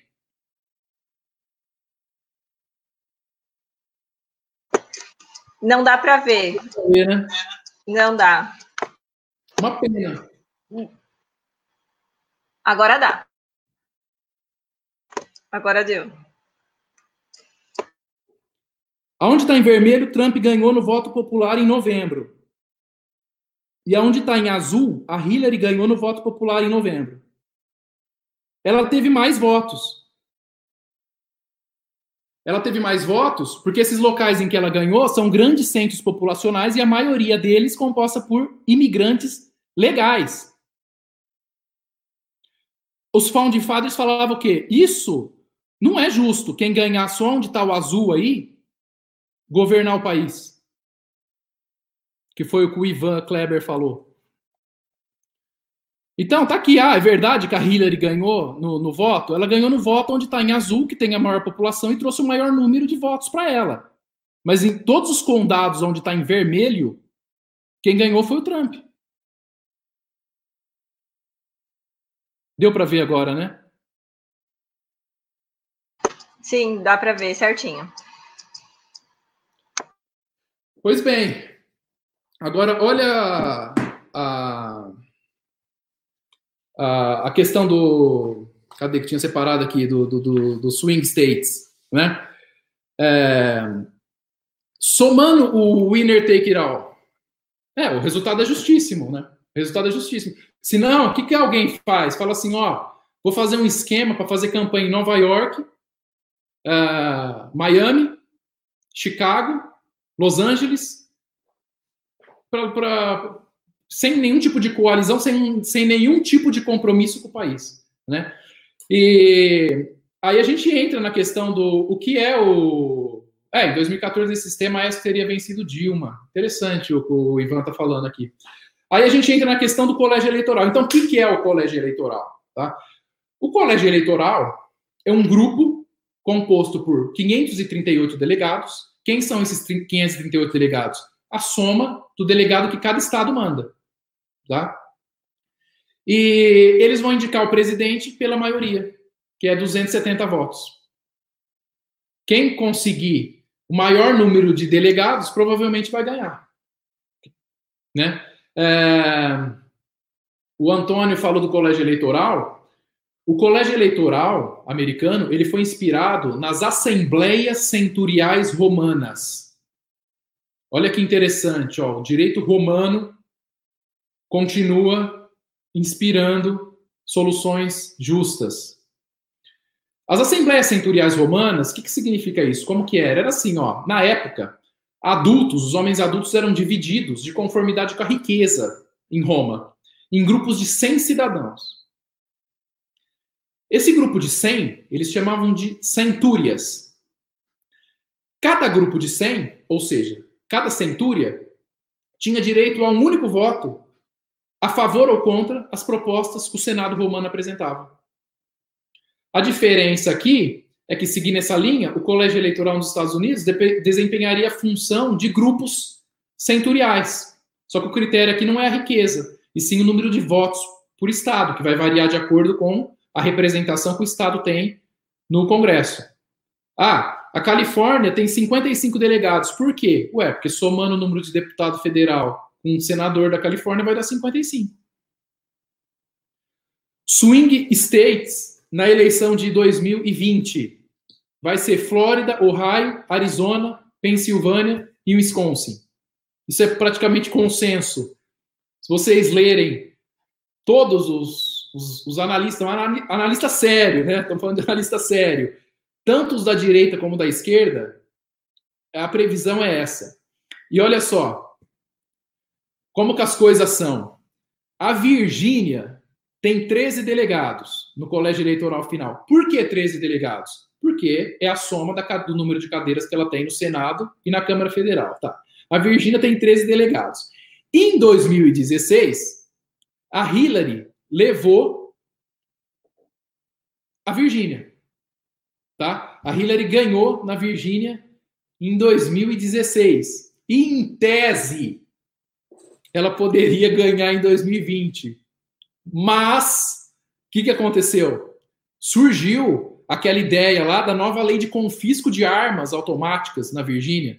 Vocês devem ter visto isso, a população foi começou a protestar. E aí estão falando o quê? Isso pode ter assustado os democratas, que são cheios dessa ideia de desarmar a população, né? E, e aí já pode gerar um efeito contrário agora, tipo, pô, estão querendo ferir a, a, a, emenda, né, a segunda emenda do direito de portar armas, então agora nós vamos votar nos republicanos. Quer dizer, se isso é, é assim, é, são indícios, né? Não tem como afirmar, mas também não dá para desprezar isso. Então, o fato de, de, o povo ter se revoltado com essa ideia da esquerda lá de, de confiscar arma automática, né, confiscar entre aspas, as armas automáticas e foi todo mundo para a rua protestar, já ligou um alerta de tipo, pô, nós estamos inconformados com esse confisco e vamos votar nos democratas que quer desarmar todo mundo? Não. Quer dizer, aí já iria voto para o Trump. Né? Outra coisa, Flórida e Pensilvânia. Né? São swing states. Tá? A Pensilvânia tem 20 delegados. Tá? É o sexto maior estado que tem mais delegado ao lado de Illinois, 20 delegados. O Trump, ele ganhou na Pensilvânia e na Flórida, na última eleição. Certo? Certo. Pensilvânia, 20 delegados e Flórida, 29. Os dois são swing states e o Trump levou na última. Qual que é o problema agora?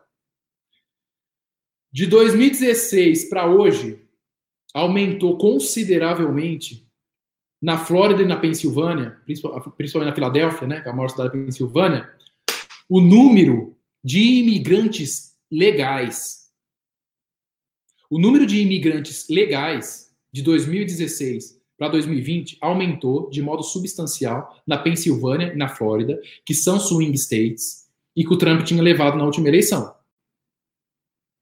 E existe estudo sério, depois, quem se interessar, eu posso mandar por, por DM, que diz que de cada 10 imigrantes legais, só dois tendem a votar em republicano.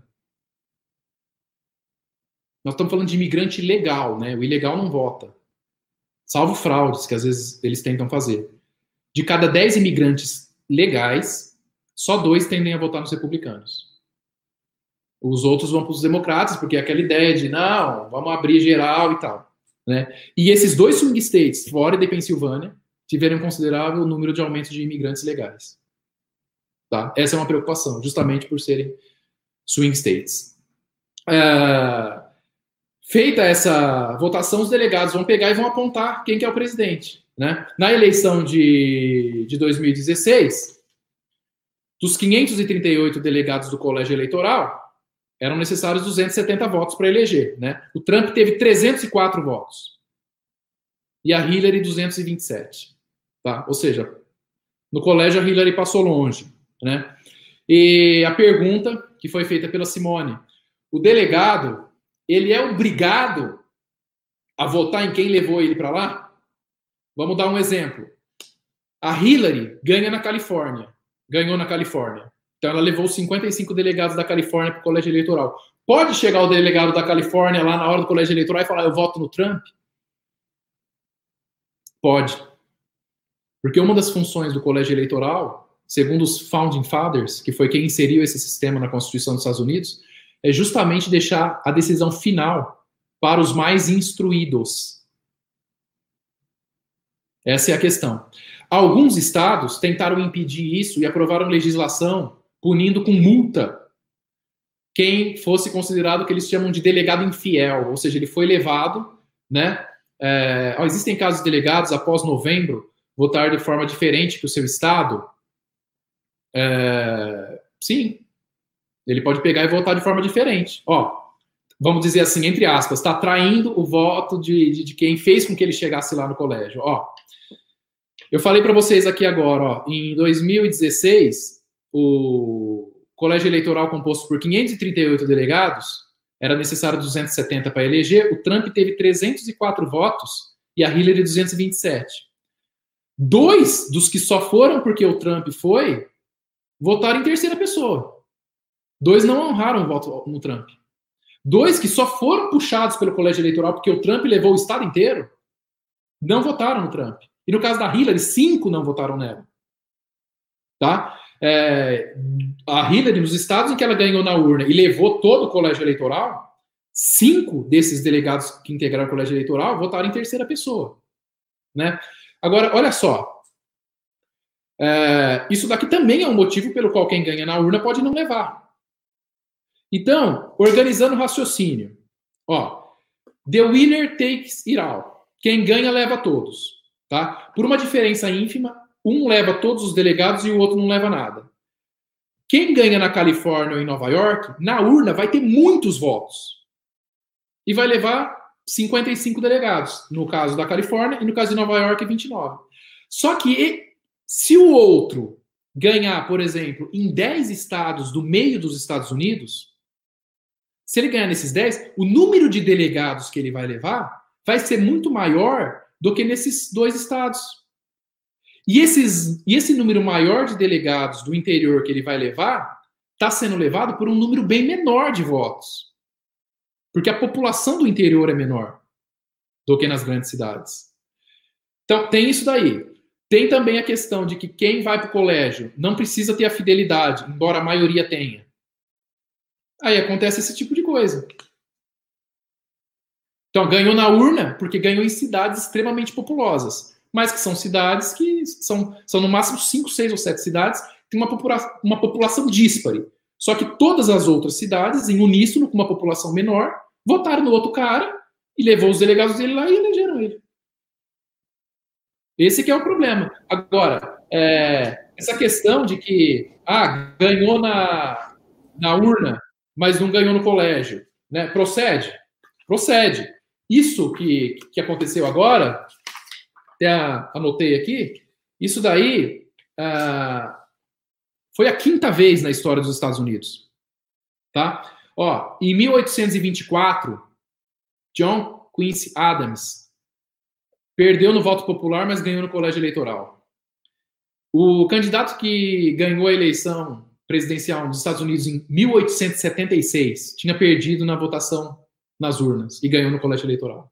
Mesma coisa, eleição de 1888. O candidato que perdeu nas urnas ganhou no colégio eleitoral.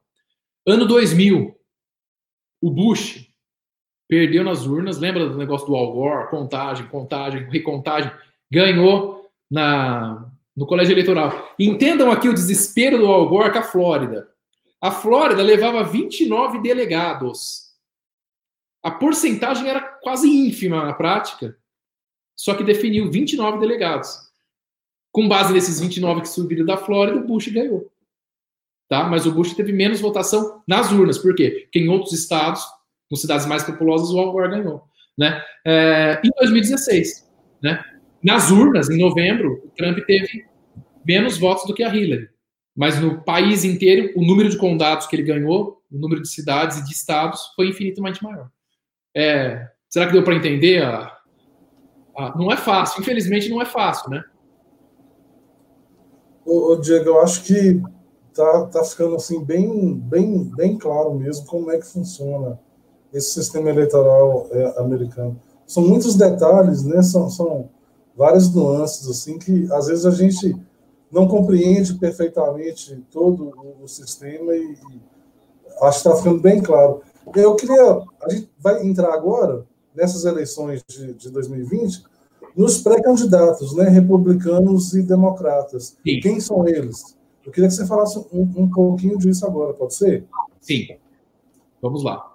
É, eleições 2020, eleições presidenciais. Uh, dentro do Partido Republicano, o Trump é candidato à reeleição, né? Uh, e junto com ele começaram a concorrer outros dois. Um já abandonou.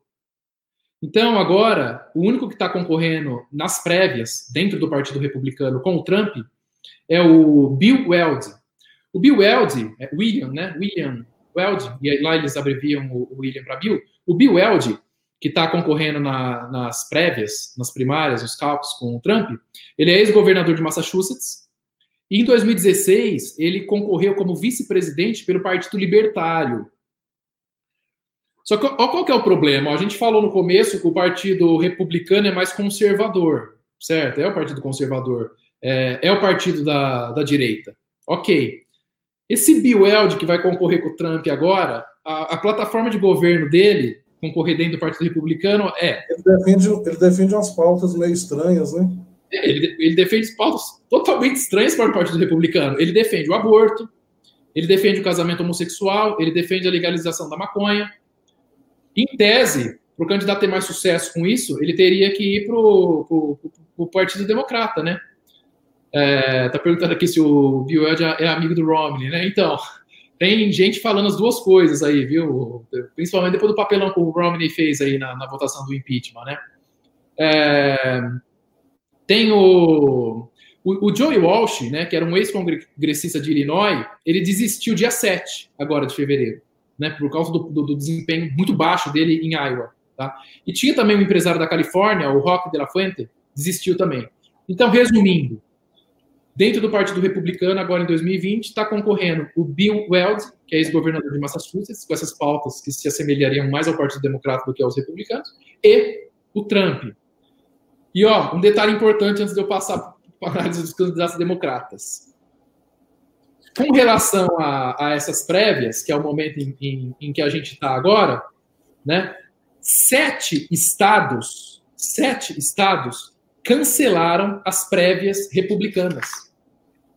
Em sete estados não vai ter primária republicana. Por que isso?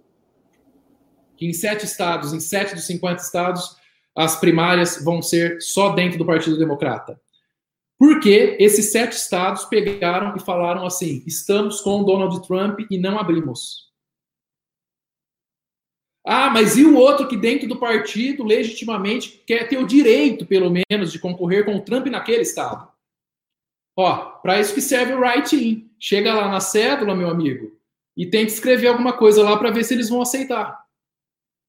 Entendeu? É... Só uma piadinha, né?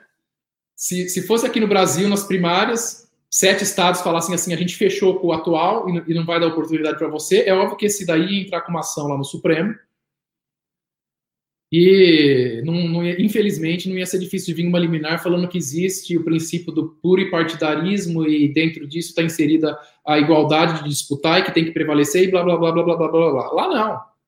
Entendeu? Lá é assim, ó. Amigo, você se garante? Sim ou não?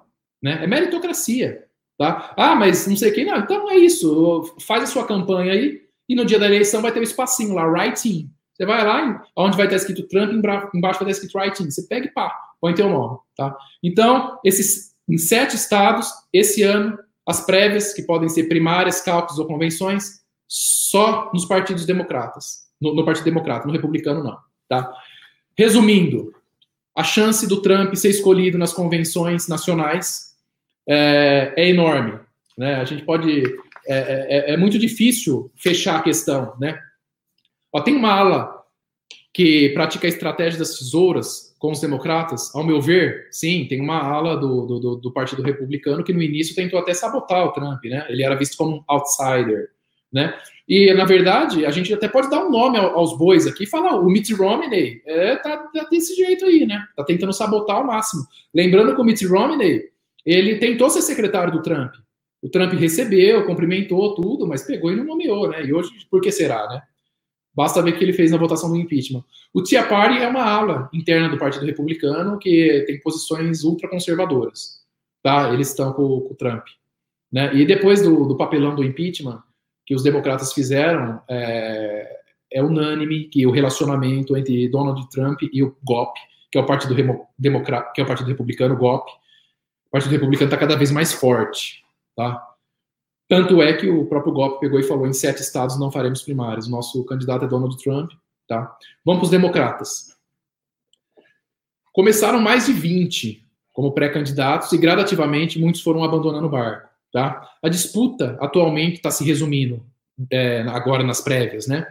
É, dentro do Partido Democrata, entre Barney Sanders, o Pete Buttigieg, Elizabeth Warren, Elizabeth Warren, que tem 70 anos, né? Muitos não imaginam. O Joe Biden, que tem 77 anos, ele era vice do Obama, foi vice do Obama, foi vice-presidente do Obama, tá? A Amy Klobuchar, e aí tem os que chegaram mais atrasados, que não participaram dessas primeiras é, prévias, que foi em Iowa e New Hampshire, mas que disseram que vão com tudo, que é o, por exemplo, Michael Bloomberg, né? Que é, é 77 anos, foi prefeito de Nova York e tal. Ó, só essa semana, três abandonaram o barco dentro dos democratas, por causa do desempenho pífio nessas duas primárias, né? Que foi o Andrew Young, 45 anos, empresário, né? Terça-feira, hoje é quinta, foi anteontem, ele suspendeu a campanha dele, falou: tô fora, já vi que não tenho chance. Michael Bennett, que é senador pelo Colorado, tá fora também. O John Delaney tá fora, né? Antes de se iniciar as prévias, teve vários democratas que abandonaram o barco também, né? O Bill de Blasio, prefeito de Nova York, que tinha falado que ia concorrer, é, tirou o time de campo antes mesmo da primeira prévia que foi em Iowa, que foi o caucus, né? E a famosa Kamala Harris, né? Que tem aqueles pontos de vista é, totalmente progressistas, né? Kamala Harris é senadora pela Califórnia, né? É, e ela desistiu também. Então hoje, quem que está disputando as prévias dentro do Partido Democrata, sonhando com a nomeação nas convenções nacionais de julho, para no final do ano disputar a eleição com o Trump? Barney Sanders. Qual que é a ficha dele? Socialista, radical, 78 anos, senador por Vermont, já foi prefeito na década de 80. Quais são as propostas de Barney Sanders, que é o mais socialista de todos? Ele quer elevar o imposto de renda para 60% e oferecer saúde de graça, educação de graça para todo mundo e triplicar o imposto para as empresas. Saúde de graça, inclusive, para todos os imigrantes, sem distinção se a imigração é legal ou ilegal. Né? Essa é a plataforma dele. É, Dizem que passaram a perna nele, os próprios democratas passaram a perna nele em Iowa, né? Foi o, o Pete Buttigieg que, que, que, ganhou, né? Por uma diferença ínfima. É, em 2016, né? O pessoal fala que o, o que os Clinton fizeram com ele dentro do Partido Democrata é uma coisa assim é, inacreditável, né? Passar a perna nele para Hillary conseguir pegar a nomeação, né? É, Bom, quem que é o, o, o Pete Buttigieg? Esse Pete Buttigieg é o mais novo, tá? Ele é novato, ele foi prefeito em South Bend, Indiana, E já chegou ganhando esse cálculo em Iowa, né? É, tá no páreo. Elizabeth Warren, ela tem 70 anos, é revolucionária, é, era uma professora de direito, ela era muito reconhecida na, na questão de falência, que é o, nos Estados Unidos eles chamam de bankruptcy law, né? É uma área bem, bem específica, bem técnica, bem complexa. É, ela chegou no Senado por Massachusetts, ela é senadora por Massachusetts até hoje, propõe plano de saúde universal para todo mundo bancado por impostos sobre grandes fortunas, né? Como vocês estão vendo, a gente está dentro do Partido Democrata aqui, as pautas realmente são essas, né? Estado máximo, ou Estado grande, Estado inchado, né? Benefícios sociais para todos, né? Próximo é o, o, Joe Biden. O Joe Biden, que foi o vice do, do, do Obama, ele tem 77 anos, é, ele que foi um dos responsáveis por esse problema que gerou a acusação de impeachment, né? É, e Elizabeth saiu e o Biden também, não? Então, a, isso aí tá meio controverso ainda, né? Não foi oficializado, tá? Estão falando que o Biden deu uma entrevista falando que ele sofreu um soco no estômago, né? No sentido figurado, em razão dele tá, tá ficando lá embaixo. Mas, assim, é, até um pouco antes de começar um hangout aqui, tem, tem gente falando as duas coisas, né? Acho que é um pouco cedo para fechar a questão. Talvez amanhã ou depois a gente já tenha uma questão mais clara. A Amy Klobuchar, ela é senadora por Minnesota, ela teve um desempenho bom em, em New Hampshire, né? O Michael Bloomberg é visto como moderado, tem 77 anos, ex-prefeito de Nova York. A Tulsi Gabbard, política no Havaí. Daval Patrick, ex-governador de Massachusetts. Hoje são esses que estão concorrendo. O páreo mesmo vai ficar... Ô, Diego, Oi. é uma pergunta da Patrícia, mas era uma pergunta que eu ia fazer também. Quem tem mais chance, né, contra, na sua opinião, quem tem mais chance contra o, o Trump hoje? É, é, o Sanders ou, ou algum outro? Tá. É, sempre prevaleceu a análise nos Estados Unidos de que o Joe Biden, que era o vice do Obama, a expressão que os americanos usam é assim, ó, ele é o menos inelegível. Por quê? Porque o Joe Biden, ele é visto como uma esquerda moderada. Tem muita gente que classifica ele como esquerda-centro, centro-esquerda, né? Eles falam centristas, tá?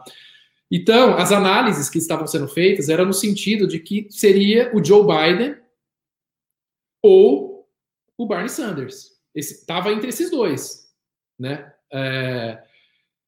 Só que o Democratas, é... o Democratas Dizem que os democratas têm medo do Bernie Sanders justamente por ser um socialista radical.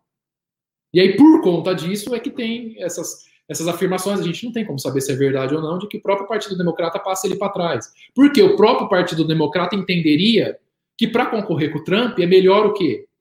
Alguém mais moderado. Alguém que não chega lá falando assim: eu vou taxar grandes fortunas, eu vou dar saúde, escola e tudo grátis para todo mundo, e vamos aumentar o imposto sobre as empresas. Não. Né? Então, resumindo, quem tem mais chance contra o Trump? Falavam que era o Joe Biden. Só que ele está mal demais nessas duas que teve.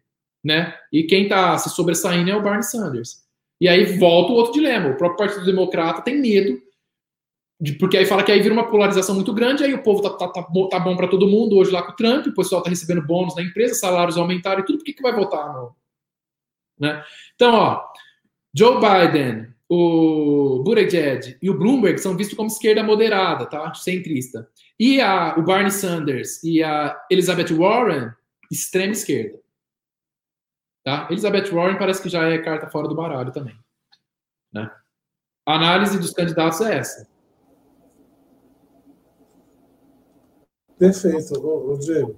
É, caminhando aqui para um, um, um encerramento nosso, mas antes de encerrar, eu queria que você falasse um pouco. É, primeiro teve o, o cálculo de Iowa, né? É, isso no início de fevereiro. E vai, vai ter o de Nevada, né? Sim, é o próximo. Eu queria que você falasse um, um, pouco sobre isso e também sobre as prévias mais importantes, é, o, o, prognóstico sobre uma possível reeleição do, do, do Trump. Eu queria que você falasse um pouquinho sobre isso aí. Sim, vamos lá. Bom, o primeiro cálculo é sempre em Iowa. Né? Tem um sentido de trazer visibilidade, isso é assim, acho que desde a década de 70. Tá? É...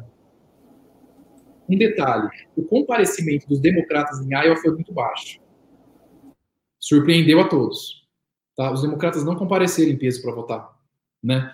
E isso estaria a indicar uma baixa mobilização dos democratas contra o Trump, da população, estou falando, né? Não do, do partido e tal, né? É, em Iowa teve esse problema que atrasou cinco ou seis dias a divulgação do resultado dos democratas. O Brad Pascal, que é o, o gerente da campanha do Trump, tweetou, falou: ó, a Iowa já começou com um colapso democrata, né? Os democratas não conseguem nem administrar o primeiro cálculo em Iowa, que nem é grande, e querem administrar um país, né? Tipo, vergonha alheia, né? E uma questão, ó, o Barney Sanders é, ficou praticamente empatado, né? Ele ficou em segundo lugar, o Buttigieg ficou em primeiro, né? Mas é, em 2016, nesse mesmo cálculo, a Hillary ficou com 49,8% e o Sanders 49,6%. Ou seja, os democratas de Iowa, eles preferem o Bernie Sanders, né? É, é, é, é o, o, que a gente é levado a crer, porque ele ficou com uma, uma margem muito próxima da Hillary em 2016, ela levou, e lá dentro do partido, e agora a margem muito próxima, quase um empate técnico com o Pete Buttigieg, tá? É, isso foi o cálculo em Iowa. Depois nós tivemos a, as primárias em New Hampshire, né, que foi dia 11 é, de fevereiro agora. Quais foram as principais coisas que chamaram atenção? Uh, em 2016, o Trump já tinha ganhado disparado nas primárias de New Hampshire, tá? E o Bernie Sanders lá, que ganhou agora, tinha ganhado da Hillary também. Só que é, em 2016, o Bernie Sanders ganhou as primárias em New Hampshire com uma diferença enorme e com muitos votos. Muitos, muitos, muitos, muitos, muitos. Isso não aconteceu agora, tá? Uh, ó, em 2016, o Bernie Sanders ganhou da Hillary em New Hampshire por 152 mil votos. Ele teve 60% da votação. Agora ele teve 73 mil votos. Tá? E derrotou. A, a diferença não foi de 60%, foi de, foi de 25%. Tá? São, as, são as análises preliminares, né? Uh, com relação à próxima eleição prévia que a gente vai ter, ela é no estado de Nevada. Ah, a expectativa é, novamente entre Pete Buttigieg e Barney Sanders, né? É, essas prévias, é, existe um momento em que eles chamam de Super Tuesday, é, Super Tuesday. Super Tuesday é, seria uma grande terça-feira em que vários estados realizam simultaneamente as prévias. Tá? Tipo, 12, 13, 14 estados no mesmo dia realizam as prévias. Aí que vai dar para ter uma noção boa mesmo de qual que é o grau de representatividade de, de cada candidato no, no, no país inteiro. Ó, esse ano, nas eleições de 2020, a, a Super Tuesday está marcada para o dia 3 de março. Então, dia 3 de março, vão votar dentro de cada partido? Virgínia, Califórnia, Vermont, Utah, Tennessee.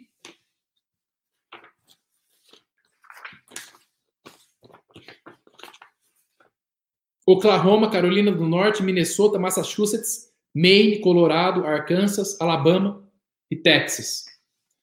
Aí vai dar para ter uma grande noção de quem que vai despontar aí por parte dos democratas, se é o Bernie Sanders ou o Pete Buttigieg, talvez Elizabeth Warren, mas aí já, já, já do lado dela acho que já fica mais difícil, mas é aquilo que a gente fala, né, eleição nos Estados Unidos não tem como como, como, como saber, né. É, que o Jorge está falando sobre as provas ligadas com os muitos perguntam quanto sujeira Hillary pode atrapalhar os dados democratas. É, esse é um problema, né, o, o isso sempre pode acontecer. Os democratas estão muito ligados a Hillary, estão muito ligados à Fundação Clinton.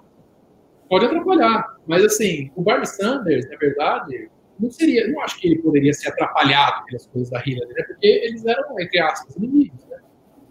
Não acredito que nesse caso especificamente em relação ao Sanders possa, possa acontecer isso daí, tá? É, e partindo para o final aqui, ó, qual é o prognóstico sobre a possível reeleição do Donald Trump? Para a gente encerrar é muito difícil afirmar a reeleição, até porque a gente não sabe quem vai concorrer com ele Tem a regra do winner take all. Tá? Tem a regra que quem for para o colégio não precisa é, votar no candidato que levou. Tem a questão dos swing states, né? Repetindo, que esse ano é Flórida, Ohio, Arizona, Pensilvânia, Wisconsin. Tem, a, tem várias questões. Então não dá para afirmar. Mas podemos dizer que a situação está favorável para o Trump. Por que está favorável para o Trump? Está favorável para o Trump por cinco questões. São cinco os pontos que levam os analistas a dizer que a situação do Trump é favorável. Quais são esses cinco pontos? Primeiro, foi desmascarado o Spygate. O que é o Spygate? Um esquema de espionagem que os democratas, junto com o Deep State, montaram no FBI durante a gestão do Obama e ficaram espionando o Trump na época. Isso veio a público, tá? Isso pegou muito mal e o Trump saiu fortalecido disso. Ou seja, o Spygate foi desmascarado.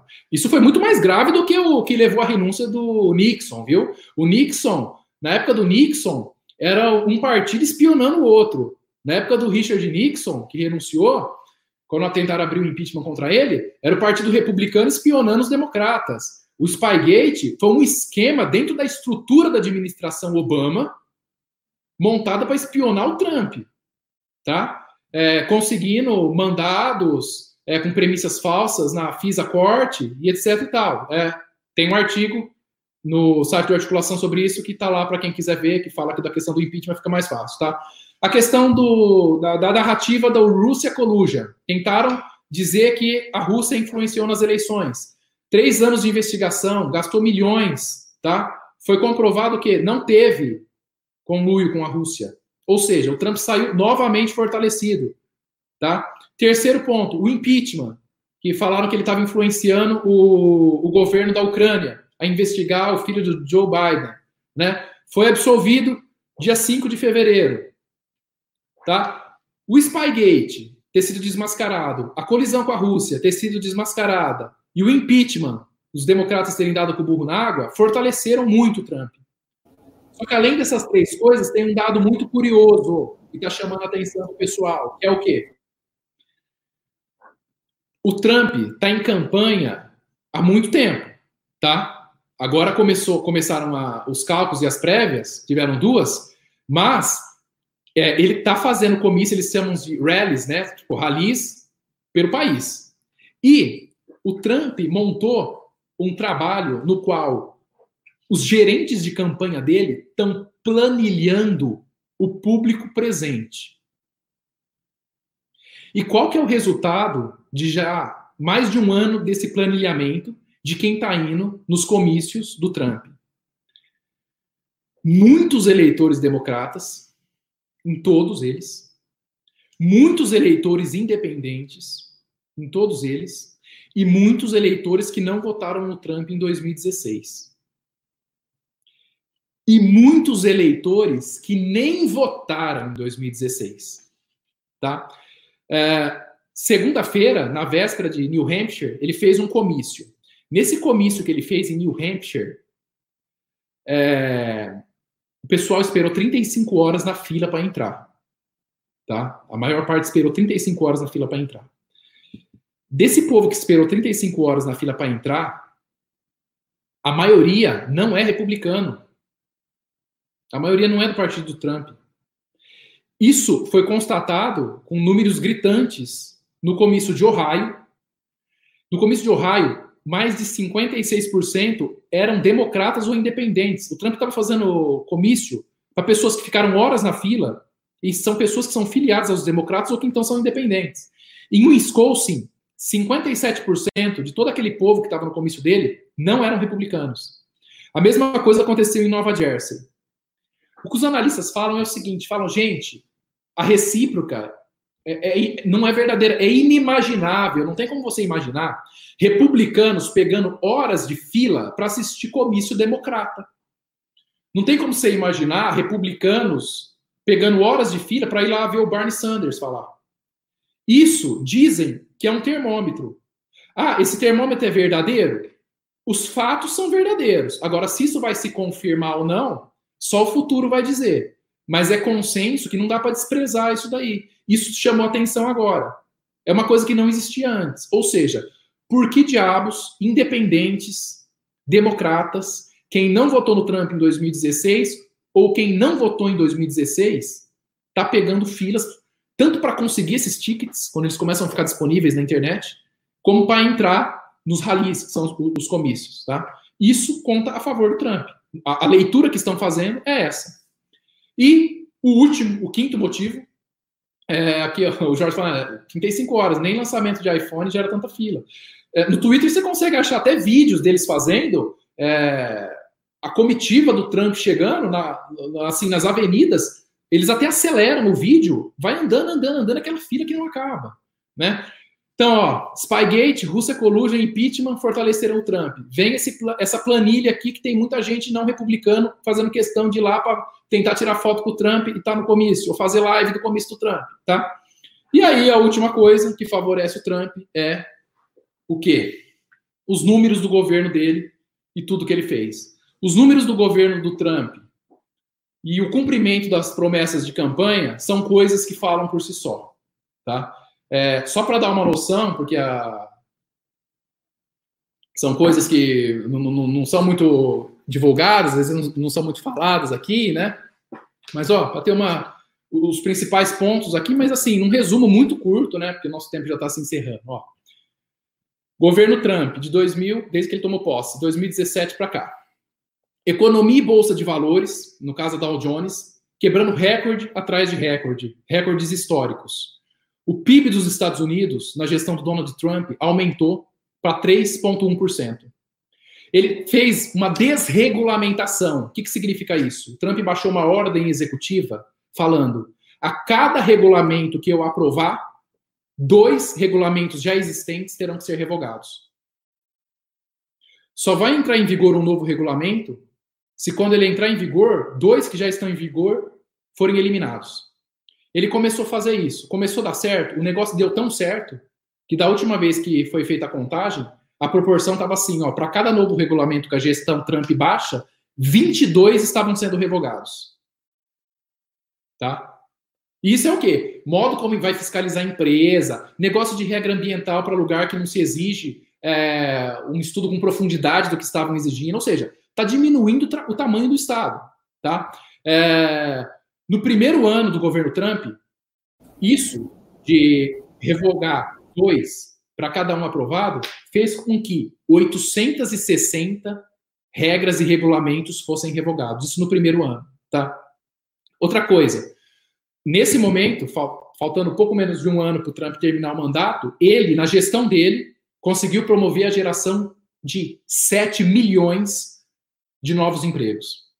E aí tem gente que fala, ah, o governo não cria emprego, né? Diretamente não, mas o que, que ele fez? Negociou para que empresas que estavam saindo dos Estados Unidos voltassem para os Estados Unidos. Foi isso que começou a acontecer, tá? Ele conseguiu aprovar a reforma tributária. A reforma tributária desonerou as empresas e as empresas começaram a dar mais bônus para os funcionários, tá? É... Os salários nos Estados Unidos, isso vocês conseguem encontrar em qualquer estimativa oficial, qualquer site oficial. A média é que os salários nos Estados Unidos aumentaram 2,5% no início do governo Trump, e hoje esse aumento, a média de aumento dos salários nos Estados Unidos é de 3,2%. Tá? Uh, índice de desemprego nos Estados Unidos hoje é de 4%. Sabe qual foi a última vez que os Estados Unidos tiveram 4% de índice de desempregados? Há 50 anos. Ou seja, o Trump baixou o nível de desemprego para o melhor e menor possível nos últimos 50 anos. E atualmente é o menor nível de desemprego da história dos Estados Unidos para veteranos, mulheres, hispânicos, latinos, asiáticos e africanos, que é o que eles falam, African American. Tá? O menor da história. Nunca na história dos Estados Unidos o índice de desemprego dessas populações foi tão baixo como é agora. O Trump aprovou o STEAM. O que é STEAM? É S-T-E-M. É, são, é, são regulamentos que promovem a inclusão de mulheres em trabalhos envolvendo ciência, tecnologia, engenharia e matemática. Por isso que é STEAM. S de ciência, T de tecnologia, E de engenharia, M de matemática. A reforma tributária que ele aprovou foi histórica, chama Tax Cuts and Job Act. O Trump nomeou dois juízes conservadores para a Suprema Corte dos Estados Unidos. E além disso, eu falei aqui no começo que os juízes estaduais são eleitos, mas os juízes federais são nomeados pelo presidente. O Trump nomeou 191 juízes federais conservadores. Atualmente, ele nomeou, ao todo, são 193 magistrados, dois para a Suprema Corte e os outros 191 para a Justiça Federal. Qual que é a importância disso? É que o juiz conservador, além de ser rigoroso como tem que ser no crime, mas a, o ponto central é que o juiz conservador ele não é ativista. O juiz conservador repudia o ativismo judicial, tá? Esses juízes que o Trump nomeou, os 191 juízes nomeados para já e os dois para a Suprema Corte, eles são adeptos daquilo que se chama de originalismo ou textualismo, que significa o quê? O, a expressão que eles usam nos Estados Unidos é original meaning, o sentido original, o sentido que está escrito, ou seja, ativismo zero. Isso foi uma promessa de campanha. Tá? O Trump está adotando políticas de repressão a crimes e apoio total às forças policiais, tá? desde o primeiro ano de mandato. Está combatendo a imigração ilegal, está aumentando o patrulhamento nas fronteiras, porque é isso que gera crimes. Né? A imigração ilegal faz com que muitas gangues entrem, inclusive para explorar outros ilegais. Tá? Chegou a criar o travel ban no começo, que foi uma restrição temporária de ingresso de pessoas de países islâmicos, até ele fazer um mapeamento da situação. E com relação ao muro na fronteira com o México, que grande parte do eleitorado dele votou nele por causa disso. Atualmente, a semana passada, o Trump já tinha concluído 160 quilômetros de construção no muro com o México. Tá? Claro que já tem um muro muito maior lá, desses 60, que inclusive o Bill Clinton construiu, viu? E ninguém fala, mas o Bill Clinton construiu uma boa parte do muro, o Trump já construiu 160 quilômetros no muro na fronteira com o México, tá? Com, ah, ó, sem falar nas vitórias contra o terrorismo, isso eu ia falar agora, ó, entrando na área internacional, rapidamente. Trump agindo contra o globalismo e contra a governança global. O que, que o Trump fez para repudiar o globalismo e a governança global? Tirou os Estados Unidos do TPP, que é aquela parceria transpacífico, tirou os Estados Unidos do Pacto da ONU para migrantes e refugiados, tirou os Estados Unidos do Acordo Climático de Paris, o Trump tirou os Estados Unidos da Unesco, o Trump está renegociando a OTAN, o Trump começou a renegociar o NAFTA e acabou substituindo agora ele recentemente pelo acordo comercial com o México e com o Canadá, que é o TMEC, eles falam, está é, tá revendo a questão do acordo nuclear com o Irã, colocou o ditador lá da Coreia do Norte no lugar dele, que ficava cheio daquela história lá que ia construir arma nuclear, né? Tá quietinho lá o cara agora.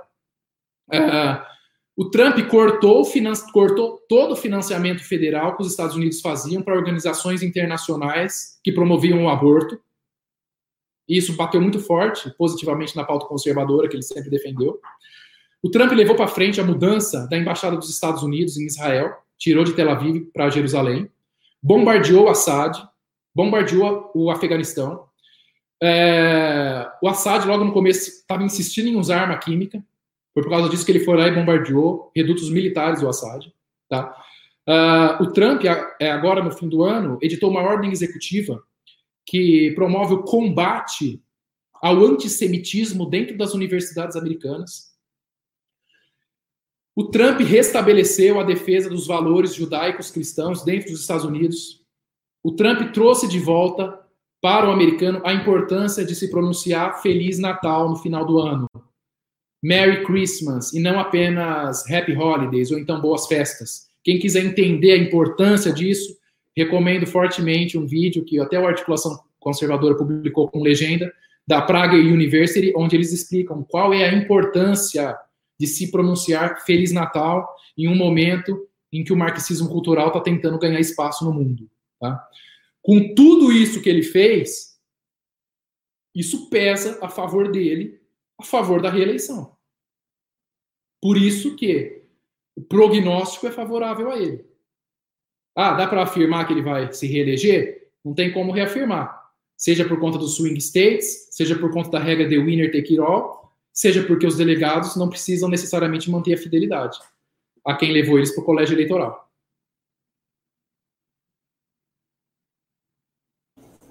É, me parece assim que de, de tudo que você elencou aí, incluindo os próprios atos dos democratas que acabaram fortalecendo ainda mais o, o, o, o Trump, né?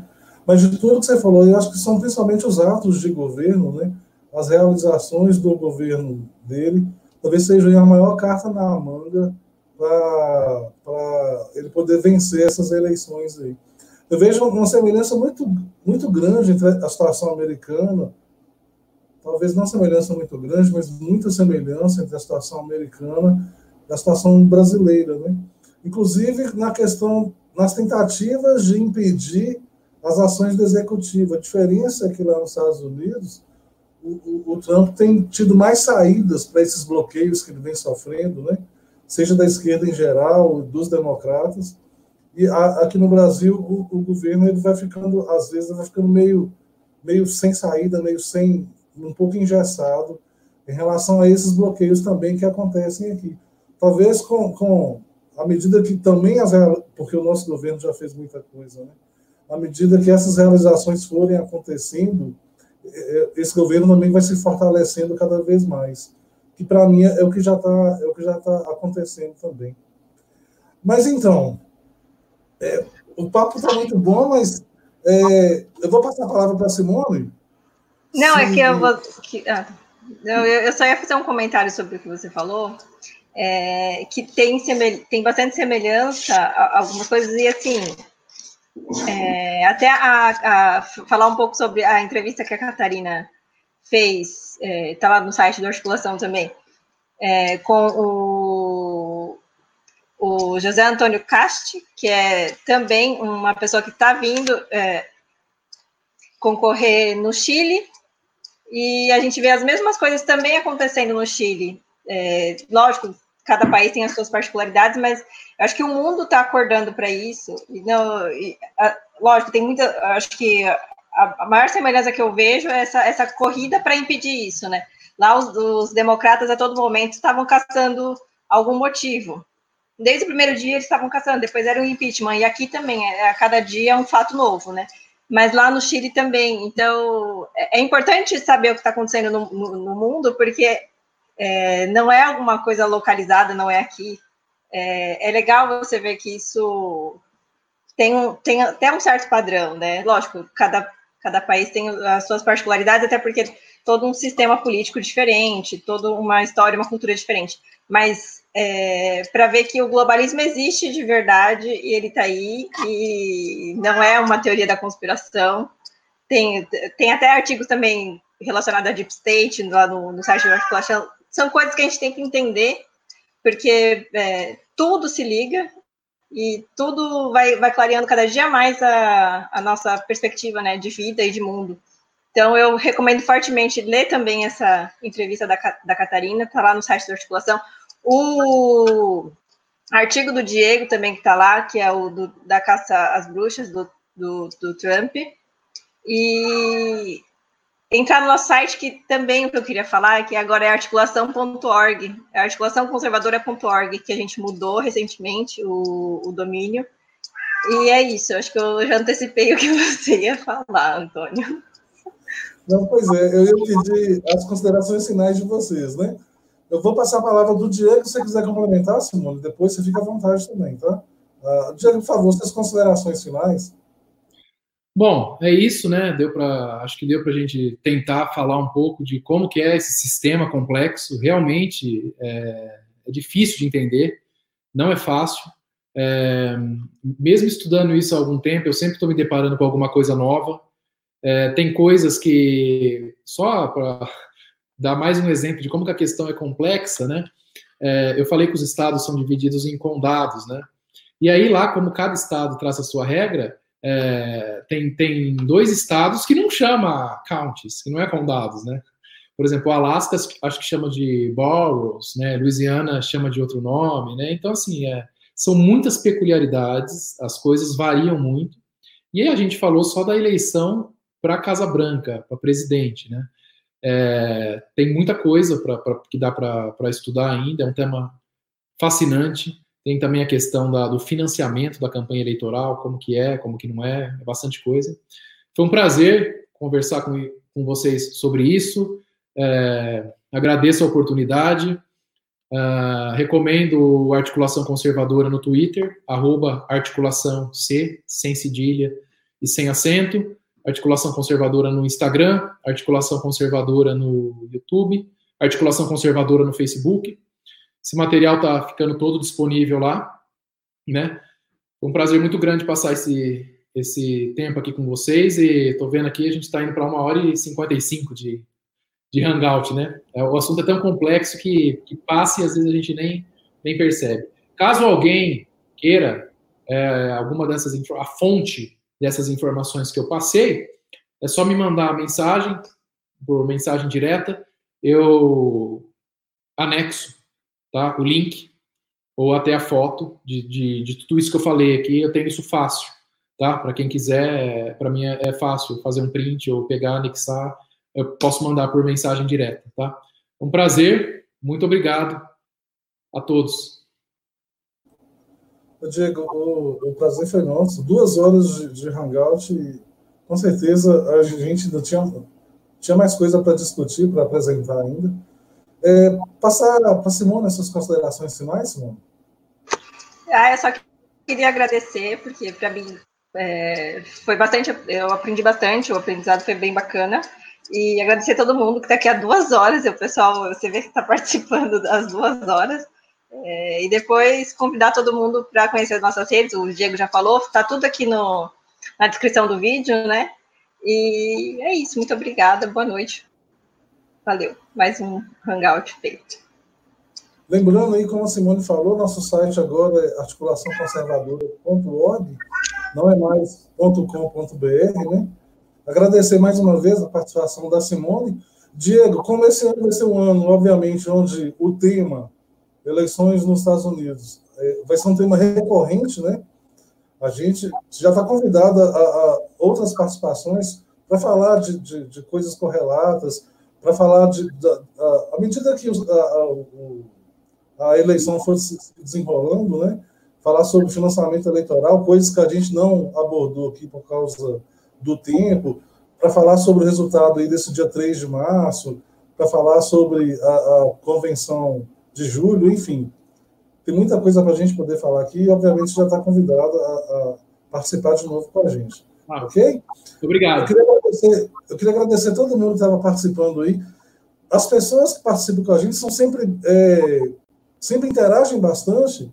Isso é muito comum nos nossos hangouts, mas hoje foi, com certeza, o, o, o hangout onde a gente teve mais participações, mais perguntas, todo mundo assim muito interessado, querendo entender, e pelo que eu pude perceber aqui, eu acho que o, o objetivo do Diego foi é, atingido com sucesso. Acho que as pessoas é, entenderam bem como funciona. Eu aprendi muito hoje e eu achava que eu já sabia alguma coisa sobre a eleição dos Estados Unidos e a gente vai ver que realmente não é tão simples de entender, mas também não é tão complicado assim que você, é, a sua explicação foi perfeita nesse sentido.